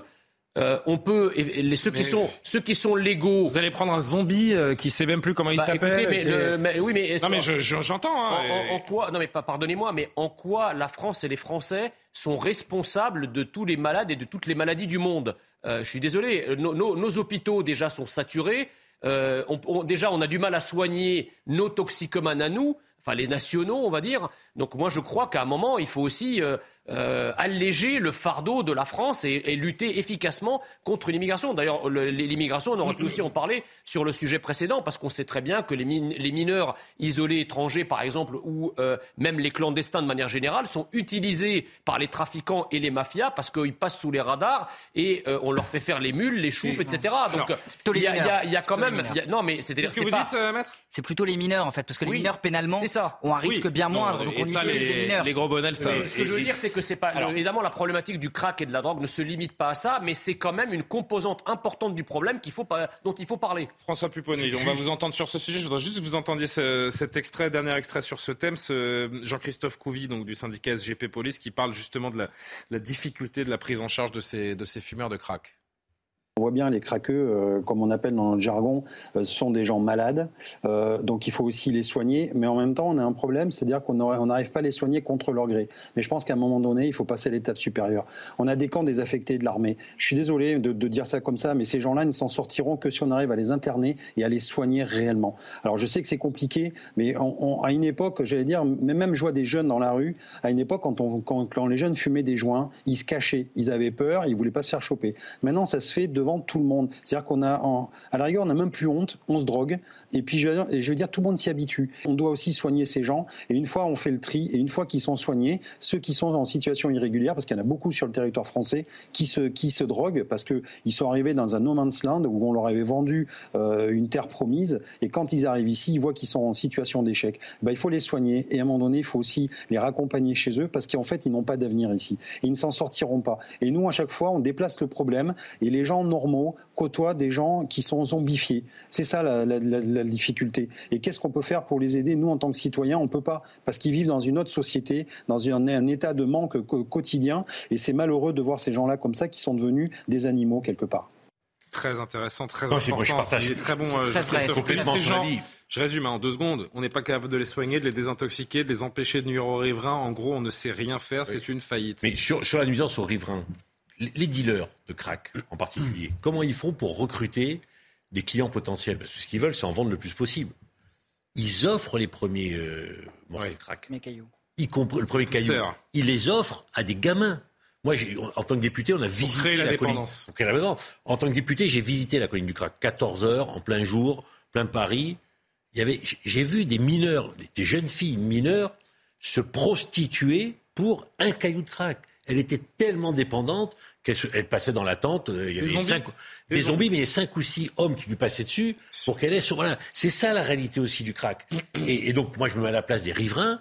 Parce qu'ils vont devant les écoles, ils sont capables de donner, ils sont tellement des zombies, de donner des cailloux à des gamins uniquement pour les, pour les, les intoxiquer. Et puis euh, peut-être un dernier mot et on va, on va s'arrêter là. D'abord, il faut bien comprendre que quand on parle du crack, on parle de quelques centaines de personnes. On parle de Paris, puisque ça se passe principalement à Paris, mais c'est vrai de plus en plus dans d'autres grandes villes aussi. Lyon, Marseille, etc. connaissent maintenant ce problème.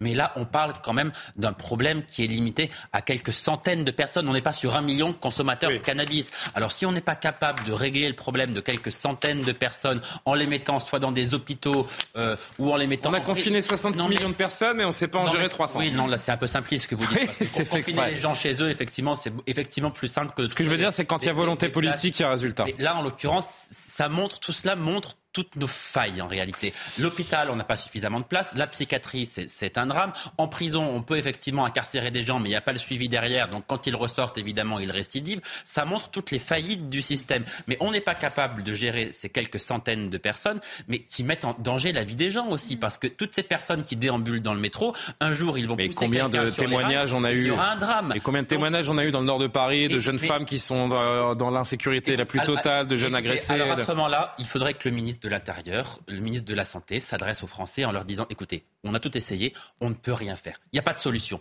Mais là, vous avez un ministre de l'Intérieur qui, tous les six mois, se déplace sur le terrain, dit on va déménager le camp, vous allez voir, on va régler le problème. Le camp est dé déménagé, mais... il est reconstitué à quelques centaines de mètres euh, quelques jours. Et c'est sans fin. Mais lui, il faut, il faut que les politiques. Non, mais lui, au moins, il essaye.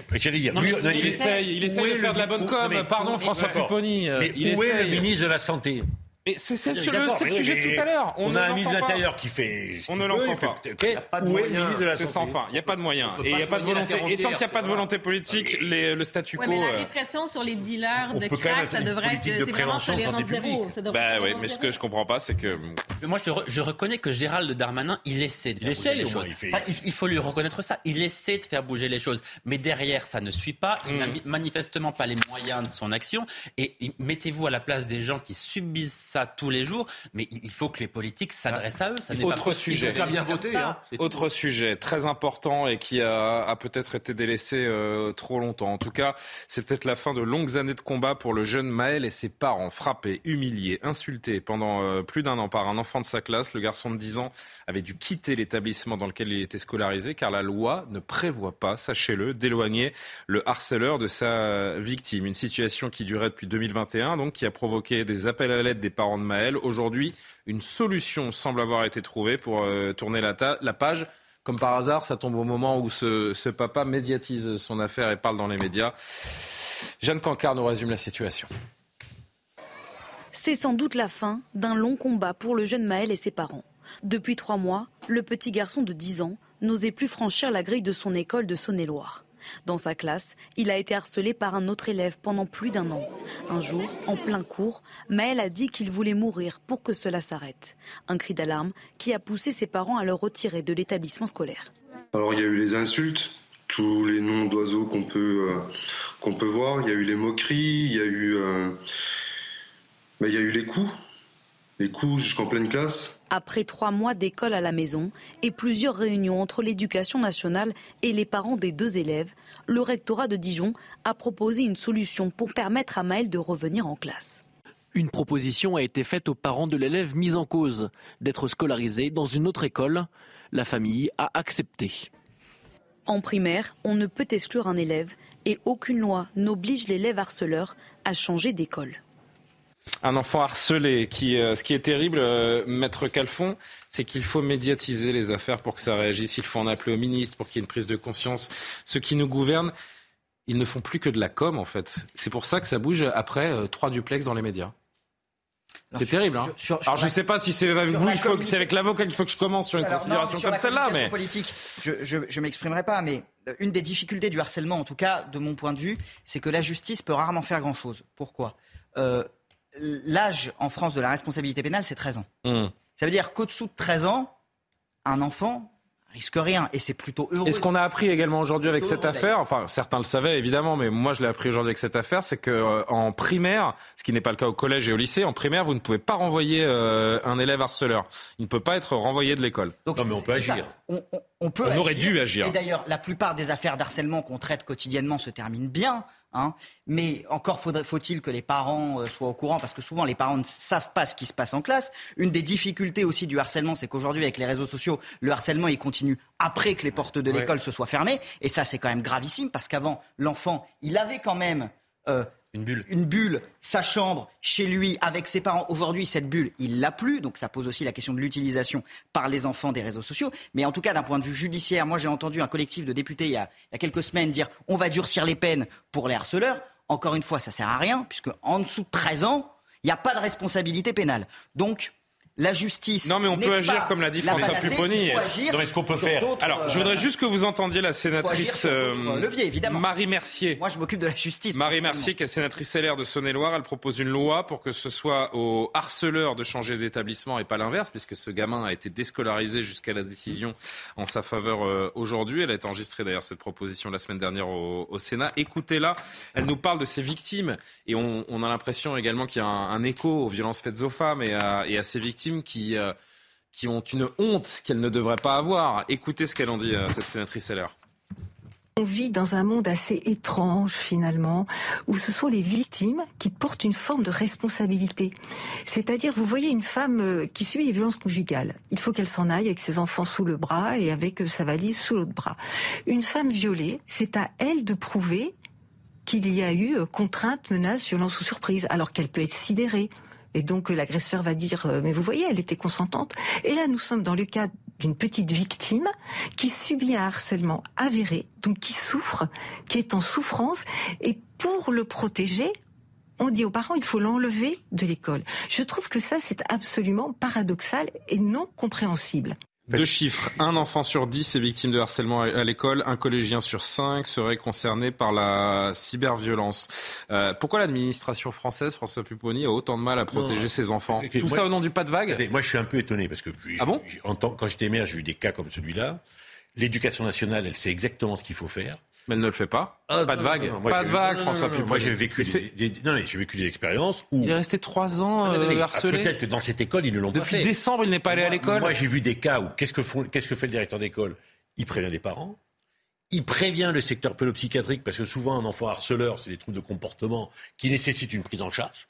Donc il y a un suivi et il y a un rap et on peut même entre guillemets sortir l'élève de la classe pour le mettre dans des structures qui existent au sein de l'école pour qu'il ne soit plus confronté. Alors, Hmm. pourquoi dans cette école ils ne l'ont pas fait? J'en sais rien. Il y a un gamin de 13 ans, mais, bah, Non, mais- François, mais- je vous mais- entends, mais il y a un gamin de 13 ans il y a quelques temps, euh, en janvier, euh, ce jeune Lucas à, à Golbet, euh, dans les mais- Vosges, il était victime de harcèlement, il après- s'est suicidé à cause après de que son dans l'établissement, ça ne se homosexualité. fasse pas, mais les, les règles existent pour le si faire. cet enfant, et Maël d'ailleurs c'est un nom d'emprunt, mais euh, peu importe, si cet enfant s'était suicidé, qui on aurait blâmé? Non mais dites-moi, Il qui on aurait blâmé? inimaginable qu'en trois ans, l'école concernée n'ait pas réglé le problème. C'est inimaginable.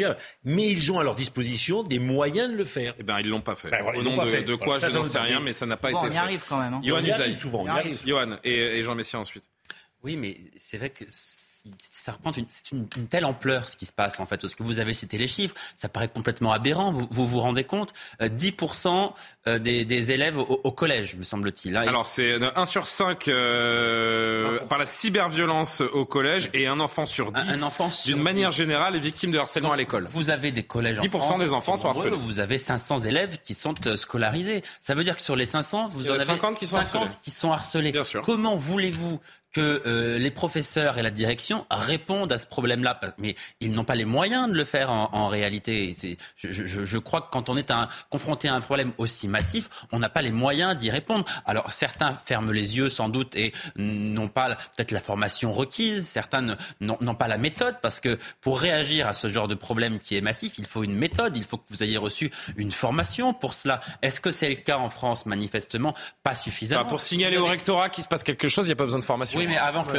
Là, là, Non, mais- là- là, on est dans un schéma très administratif. Pardon, Oui. mais quand, quand vous avez un cas comme ça dans une école, si vous devez attendre que le rectorat arrive, ça prend des semaines. Ah, mais Enfin, quand vous êtes un adulte, vous avez un c'est- début de réponse c'est quand le même. chef euh, d'établissement qui doit, qui doit quand vous êtes problème. quand, vous, Oui, quand mais- vous êtes dans l'enseignement scolaire, que vous êtes euh, dans, un, dans une discipline comme ça pédagogique, il y a un moment, peut-être que vous n'avez pas toutes les clés. Vous avez raison, Johan, mais il y a un moment, vous avez un début de réponse à apporter à des Mais c'est enfants, une écoute, une oreille. Il y a des chefs d'établissement, il y a des recteurs, il y a une administration, et en l'occurrence, Et encore ce, faut-il que ce Maël, ce Maël qui que depuis décembre n'est pas à l'école, franchement, en l'occurrence, c'est en train de se régler parce qu'il est passé euh, sur CNews, parce mais qu'il est passé chez nos amis d'RTL également. Voilà, et ça a fait réagir. Bah oui, les ministres ils regardent la télé, ils ont vu ça ou là. Il faut Ah bah, qu'on fasse il- de la bonne com là. On va lui redonner sa place à l'école. C'est dommage qu'ils aient pas réagi ainsi suite au, au suicide du jeune Lucas dont vous Bien avez parlé sûr, tout à l'heure, un peu plus, un peu plus grave et un peu plus. euh, On aurait pu arriver à ce stade-là, Euh, hein, voilà, peut-être pour, problème- euh, pour ce problème. Ça veut dire qu'il y a des le- solutions, puisqu'ils l'ont mis en œuvre au bout de. Le Oui, problème, si vous voulez, c'est que. Et parce qu'ils ont réussi à parler à la famille et qui a accepté que l'élève change d'école parce que vous ne pouvez pas virer un gamin à l'école primaire de son école. Vous, a- vous avez là une double peine, c'est-à-dire que le, le, le, le harcelé, lui, est obligé de quitter l'école. Le harceleur reste. Oui, mais le à- harcelé va revenir à maintenant que l'école. le oui, harceleur est parti. Non, mais tout à fait. Mais je crois savoir d'ailleurs que dans cette affaire, l'un des parents, sinon les deux parents des harceleurs, Sont à étaient- l'éducation nationale. étaient à l'éducation nationale. Je ne sais pas s'il y a un rapport de cause à effet, mais enfin, c'est un élément. Bah, il y a un déni en tout cas. euh, Euh, voilà. Euh, moi, je me demande, si vous voulez, parce qu'on fait des campagnes sur tout. On fait intervenir toutes sortes d'associations dans les écoles euh, pour parler des troubles de l'identité sexuelle, pour parler de troubles de, de- de l'identité de genre qui concernent une infime partie des élèves. Et là, vous- c'est traité de manière complètement surdimensionnée. Parce que ça génère beaucoup de souffrance aussi, oui. Non, mais d'accord, mais ça, ça concerne qui? Oui, mais ça concerne concerne pas beaucoup de 50 souffrance. personnes sur, sur 500. Mais ça en- Excusez-moi. ça concerne un certain nombre Là, quand même, et, ça- et- et ça- et- et voilà, donc là, ça peut mener au suicide en plus. Donc effectivement, ça vaut le coup quand même que Papendiaï, qui est ministre de l'Éducation nationale, en fasse une cause scolaire nationale, qu'il y ait des campagnes de prévention et surtout euh, que les harceleurs, mais parce que en fait le, le- le harcèlement, il, il est protéiforme. Il y a des campagnes de prévention. Non mais Oui. il est Il y a- proté... il y a- non, mais il y a- Ça, attendez, vous avez raison. Il est, il est Il y a, autant de harcèlement que de, Juste, je- je- que de je termine. harceleurs. En général, si vous voulez, une fois que le harcèlement commence, il suffit juste de taper du poing sur la table, de convoquer les élèves harceleurs, de leur donner une rouste verbale en leur disant Non, mais que ça il c'est pas etc. Non, non, non, Ah, si. pas dire ça, il suffit. Au départ, au départ, c'est comme ça que ça se passe. Non, Jean, mais quand c'est pas pris en compte et que Non, tout le monde Jean, ferme les yeux, c'est ça pas prend des proportions énormes. Jean, Voilà. Pour, pour, pour avoir tra- enfin, pour- en tant qu'élu, essayer de gérer des problèmes comme ça à la demande de l'éducation nationale. La plus grande difficulté, c'est de faire accepter aux parents, accepter aux parents Que l'enfant l'enfant- est un harceleur. C'est ça. C'est la plus grande difficulté. Les parents sont dans le déni. Oui, Voilà. mais maintenant, Ah ça quand se- on tombe attendez, sur des Ce parents- sont des enfants à qui on n'a pas mis de barrière. voilà, d'une quand certaine on a façon. des parents qui sont dans le déni, c'est Oui, extrêmement D'abord, il compliqué. faut identifier l'enfant harcelé. l'enfant harcelé- L'enfant harcelé ne dit pas nécessairement qu'il a c'est ce que- honte. c'est ce qu'a dit la sénatrice. Il a Aujourd'hui, honte. il y a une honte des donc victimes. Il faut déjà euh, déceler Alors, le fait que on va dire- s'il vous plaît. finalement. On va. On, fait le, le, petit JT et on conclut cette conversation. Euh, on entendra un dernier extrait de Marie Mercier, la, la sénatrice, sur les solutions. Et puis euh, Karima, Jean, vous direz deux derniers mots avant qu'on entame notre euh, dernier thème. L'actualité avec, je crois, euh, un événement, une surprise en termes de football et de Coupe de France. C'est Mathieu Deves qui nous dit tout. Emmanuel Macron est arrivé ce soir à Libreville, la capitale du Gabon, première étape d'une tournée de quatre jours en Afrique centrale. Selon l'Elysée, le chef de l'État souhaite ouvrir une nouvelle ère dans la relation entre la France et le continent, où le ressentiment anti-français ne cesse de croître. Il se rendra ensuite en Angola, au Congo et en République démocratique du Congo. Olivier Véran promet de casser les prix du quotidien pour lutter contre l'inflation. Le porte-parole du gouvernement s'est exprimé à l'issue du Conseil des ministres. L'inflation s'élève à 6,2% sur un an en février, dont 14,5% pour les seuls produits alimentaires. Enfin, le match vient de se terminer. En football, Annecy réalise l'exploit en Coupe de France face à Marseille. Le club haut-savoyard élimine l'OM au Vélodrome après la séance de tir au but, une séance à rallonge. Marseille ouvre pourtant le score grâce à Verretou. Annecy égalise en deuxième mi-temps puis prend l'avantage avec un but de Mwanga.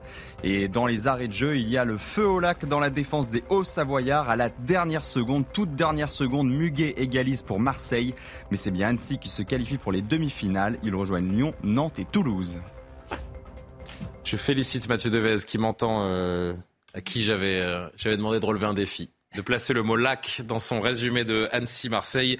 Chose euh, réussie. Merci euh, Mathieu Devez. On reprend notre sérieux et je voudrais que vous entendiez Marie Mercier, donc cette sénatrice qui propose une loi pour que le harceleur change d'établissement. Marie Mercier qui nous parle des, solutions éventuelles sur, euh, sur cette question du harcèlement il faut entendre les deux parties parce qu'il faut que le harcèlement soit avéré. C'est la première des choses. Ensuite, effectivement, l'établissement peut prononcer une exclusion. Mais il y a aussi les parents qui ont leur mot à dire, l'ensemble des parents, euh, l'association des parents. En général, l'éducation nationale, finalement, elle essaye de composer dans l'entre-soi. Ils essaient de gérer les choses à l'intérieur de l'établissement. Pas de vague. Pas de vague on n'en parle pas aux mères, alors que en général les mères, eux, gèrent la cantine, les transports scolaires, donc où ils voient que les enfants ont des difficultés. Pas de vague. Sauf que si on enlève la cause, c'est-à-dire l'agresseur, le petit enfant victime va s'épanouir. Ce que je préconise aussi, c'est de s'occuper de l'agresseur. Parce que pour moi, un enfant auteur, c'est forcément un enfant victime. Il y a quelque chose dans sa vie qui ne va pas. Auditions avec des gamines de Alors, j'avais prévu de faire court, mais je vous vois tous réagir là pendant qu'on écoute le son. Très vite, François Pupponi, Karim Abric, mais rapidement, s'il vous plaît. Je ne peux pas entendre une sénatrice dire que l'éducation nationale ne parle pas aux maires. Moi, j'ai été maire pendant 20 ans et on avait un contact quotidien avec l'éducation nationale. Voilà. Donc elle est juste au courant de ce qui se passe dans la vraie vie. Non, mais là où, là où je, je, je compléterai mon raisonnement de tout à l'heure, c'est qu'aujourd'hui, le harcèlement qui a lieu à l'école se poursuit sur les réseaux sociaux. Donc il y a des preuves écrites qu'on est capable de montrer aux parents. Et avec ça, normalement, quand on a la preuve assis, quand on a des preuves écrites que l'enfant est harcelé et dont on identifie les harceleurs par écrit, je suis désolé, il faut que le, là, pour le coup, l'école, si elle prend pas les dispositions sur la base de ses preuves, bah, il, faut aller à la police, il faut porter plainte. En tout cas, c'est pas un jeu. Il faut que les enfants comprennent que ça peut finir avec des morts, avec des, suicides, et que c'est un sujet sérieux que les parents doivent considérer. Karim Abric. Conclusion. Je pense qu'il doit y avoir une marche à suivre euh, dans les écoles, parce que si les parents sont dans le déni et ne veulent pas voir la situation, ben on leur dit. Ben, il faut porter plainte. Mais non, mais je veux dire, on les met devant le fait accompli. Il y a une situation. Écoutez, chaque geste de harcèlement scolaire qu'on tolère, c'est une violence qu'on accepte envers les enfants. La oh. société, son rôle, c'est de protéger les enfants. Donc, ça doit être une priorité nationale. 10 des enfants en sont victimes euh, chaque année. Et dans ce cas-ci, précisément, effectivement, ça s'est retourné contre l'enfant, puisque c'est lui qui a dû quitter l'école et être déscolarisé. Donc, non, c'est une situation qui ne doit plus jamais se reproduire. Et j'espère que maintenant, on, les conséquences euh, sur, le long terme. Il faut penser aux centaines d'enfants qui se couchent ce soir avec la boule au ventre, mhm. justement parce qu'ils seront harcelés à partir de demain matin. Milliers d'enfants. Et aux milliers d'enfants, exactement. Vous avez raison, vous avez raison. C'était important de, de, se saisir de, de, ce sujet. On en reparlera euh, aussi régulièrement que, que nécessaire. On referme cette, euh, cette page pour un sujet là, sans transition, comme on dit dans le, dans le jargon. Là, il y a vraiment aucun rapport. On est sur un petit peu plus de légèreté, quoique, quoique. Euh, on va voir ce que vous allez en dire. Le salon de l'agriculture, vous le savez, bon, ça a ouvert ses portes il y a maintenant quelques jours. Les visiteurs peuvent parfois abuser des produits régionaux qui sont présentés notamment de l'alcool. Ce euh, a été particulièrement important dans le débit des boissons, parfois jusqu'à l'excès. Le salon a d'ailleurs pris les devants pour limiter cette tendance. C'est très sérieux. Regardez les détails avec Thibaut Marcheteau. Dans les travées du salon de l'agriculture, on déguste les spécialités de chaque région, avec parfois quelques excès. Cette année particulièrement, les organisateurs constatent une plus forte consommation d'alcool. C'est une tendance euh, qui n'est pas simplement celle du Salon international de l'agriculture, qui est une tendance un peu dans la société. On boit plus, on boit plus vite, avec un certain nombre de conséquences. On ne serait pas honnête que de ne pas le constater au salon. C'est pour ça qu'on va prendre un certain nombre de dispositions, autant en prévention qu'en sanction. Dans un mail adressé aux exposants dimanche dernier, l'organisation appelle les commerçants à adapter certains types de ventes. Nous avons constaté une forte augmentation de ventes de bouteilles qu'ils consomment dans les allées de façon déraisonnable.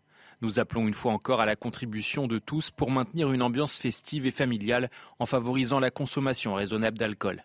Les exposants affirment qu'il y a plusieurs types de clients en fonction des jours de la semaine. Notamment les samedis où c'est beaucoup de, de jeunes dans la tranche d'âge 25-35 ans qui viennent pour vraiment consommer et puis faire la fête euh, entre amis. Après, sur des journées comme le dimanche, par exemple, c'est plus, beaucoup plus familial. Oui, c'est sûr qu'il y a eu beaucoup de consommation. Les gens venaient pour, euh, on va dire, boire, vraiment pour boire. Après, euh, le public qui arrivait par la suite, c'était vraiment pas la même. La session nocturne avait déjà été supprimée en 2015 pour limiter la consommation excessive d'alcool. Il est encore possible de déguster du vin, des spiritueux ou de la bière au salon de l'agriculture la journée, mais avec modération. Alors c'est un sujet sérieux. Euh, il y a ce témoignage d'un sommelier euh, au micro de nos confrères de Sud-Ouest que je voudrais vous lire. Euh, donc le sommelier qui raconte une jeune fille s'est emparée de mon crachoir à vin pour vomir dedans. Si on veut faire les fêtes de Bayonne au salon de l'agriculture, qu'on me le dise, je ne reviendrai pas. Et puis il poursuit. Des jeunes venaient nous acheter des bouteilles à 12 à 15 euros. On leur ouvrait, ils les buvaient directement au goulot. C'était impressionnant. Commentaire Jean Messia, vous avez passé 7 heures aujourd'hui au salon de l'agriculture déjà. Est-ce que vous avez soufflé dans le ballon avant de venir?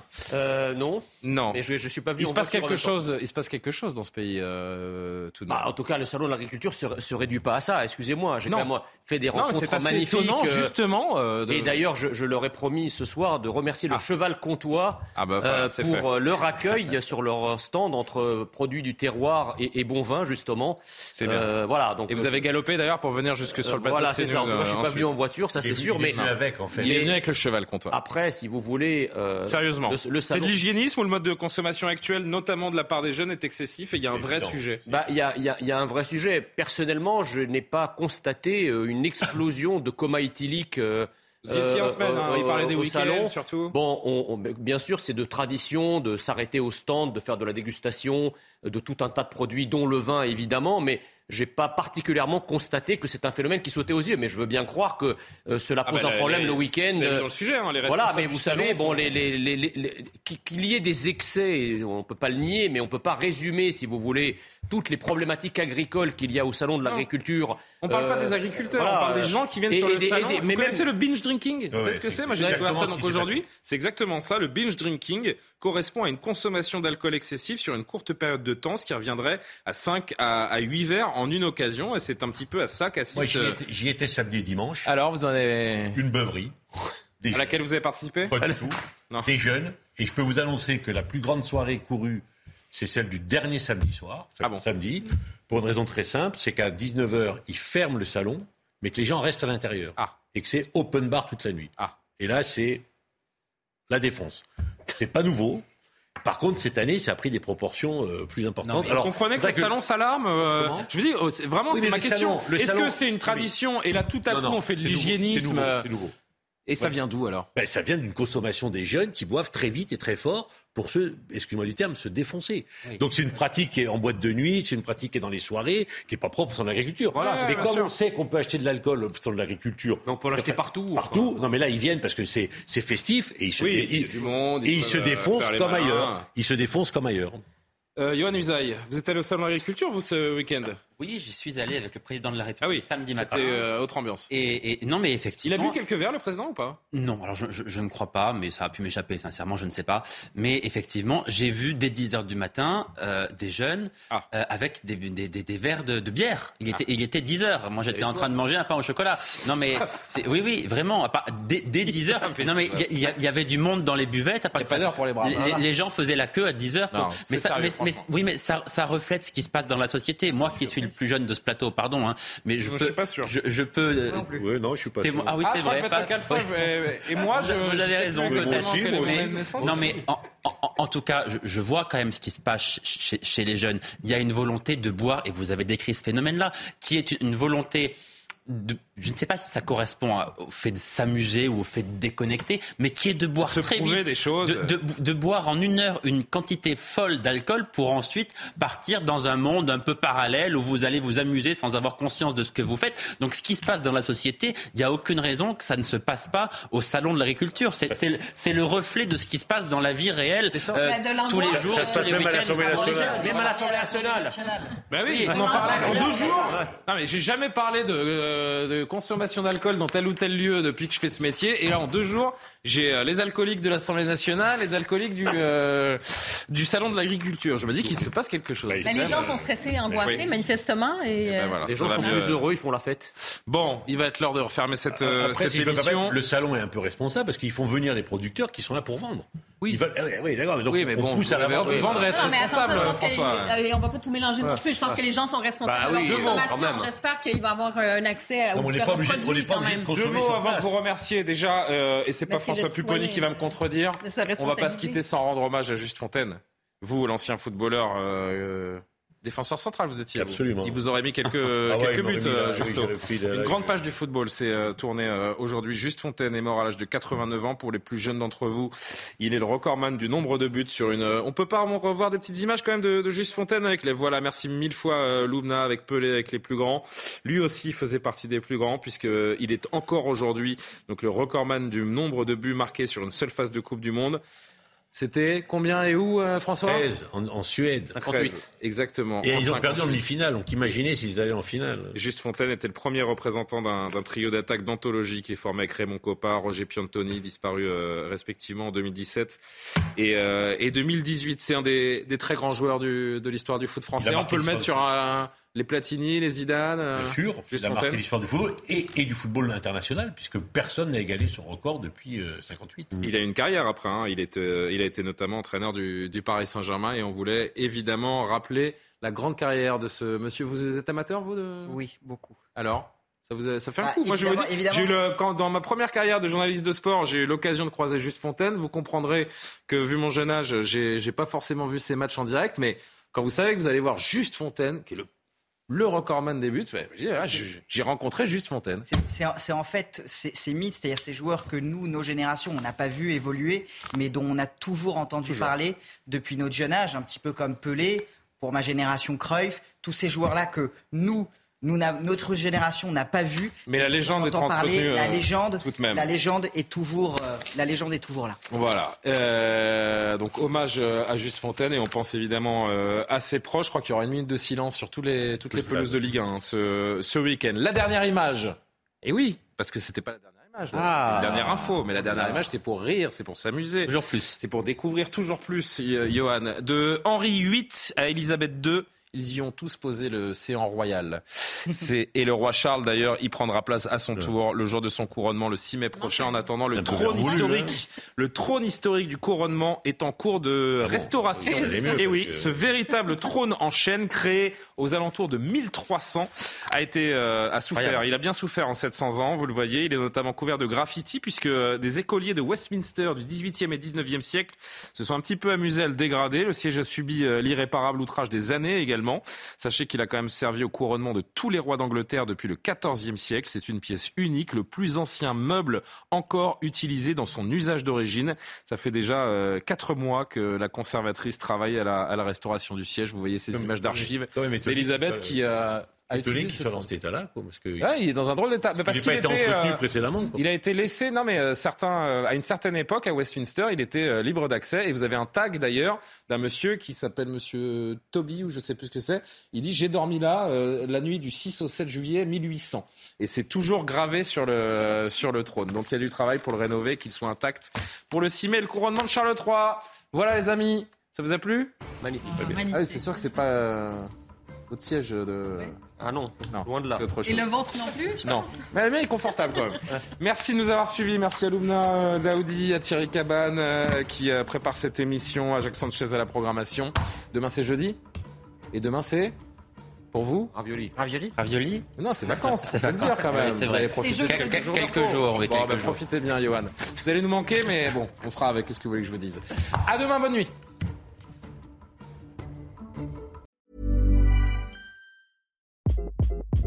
Hi, this is Craig Robinson from Ways to Win, and support for this podcast comes from Invesco QQQ, the official ETF of the NCAA. Invesco QQQ is proud to sponsor this episode and even prouder to provide access to innovation for the last 25 years. Basketball has had innovations over the years too. We're seeing the game played in new ways every day. Learn more at Invesco.com slash QQQ. Let's rethink possibility. Invesco Distributors, Inc.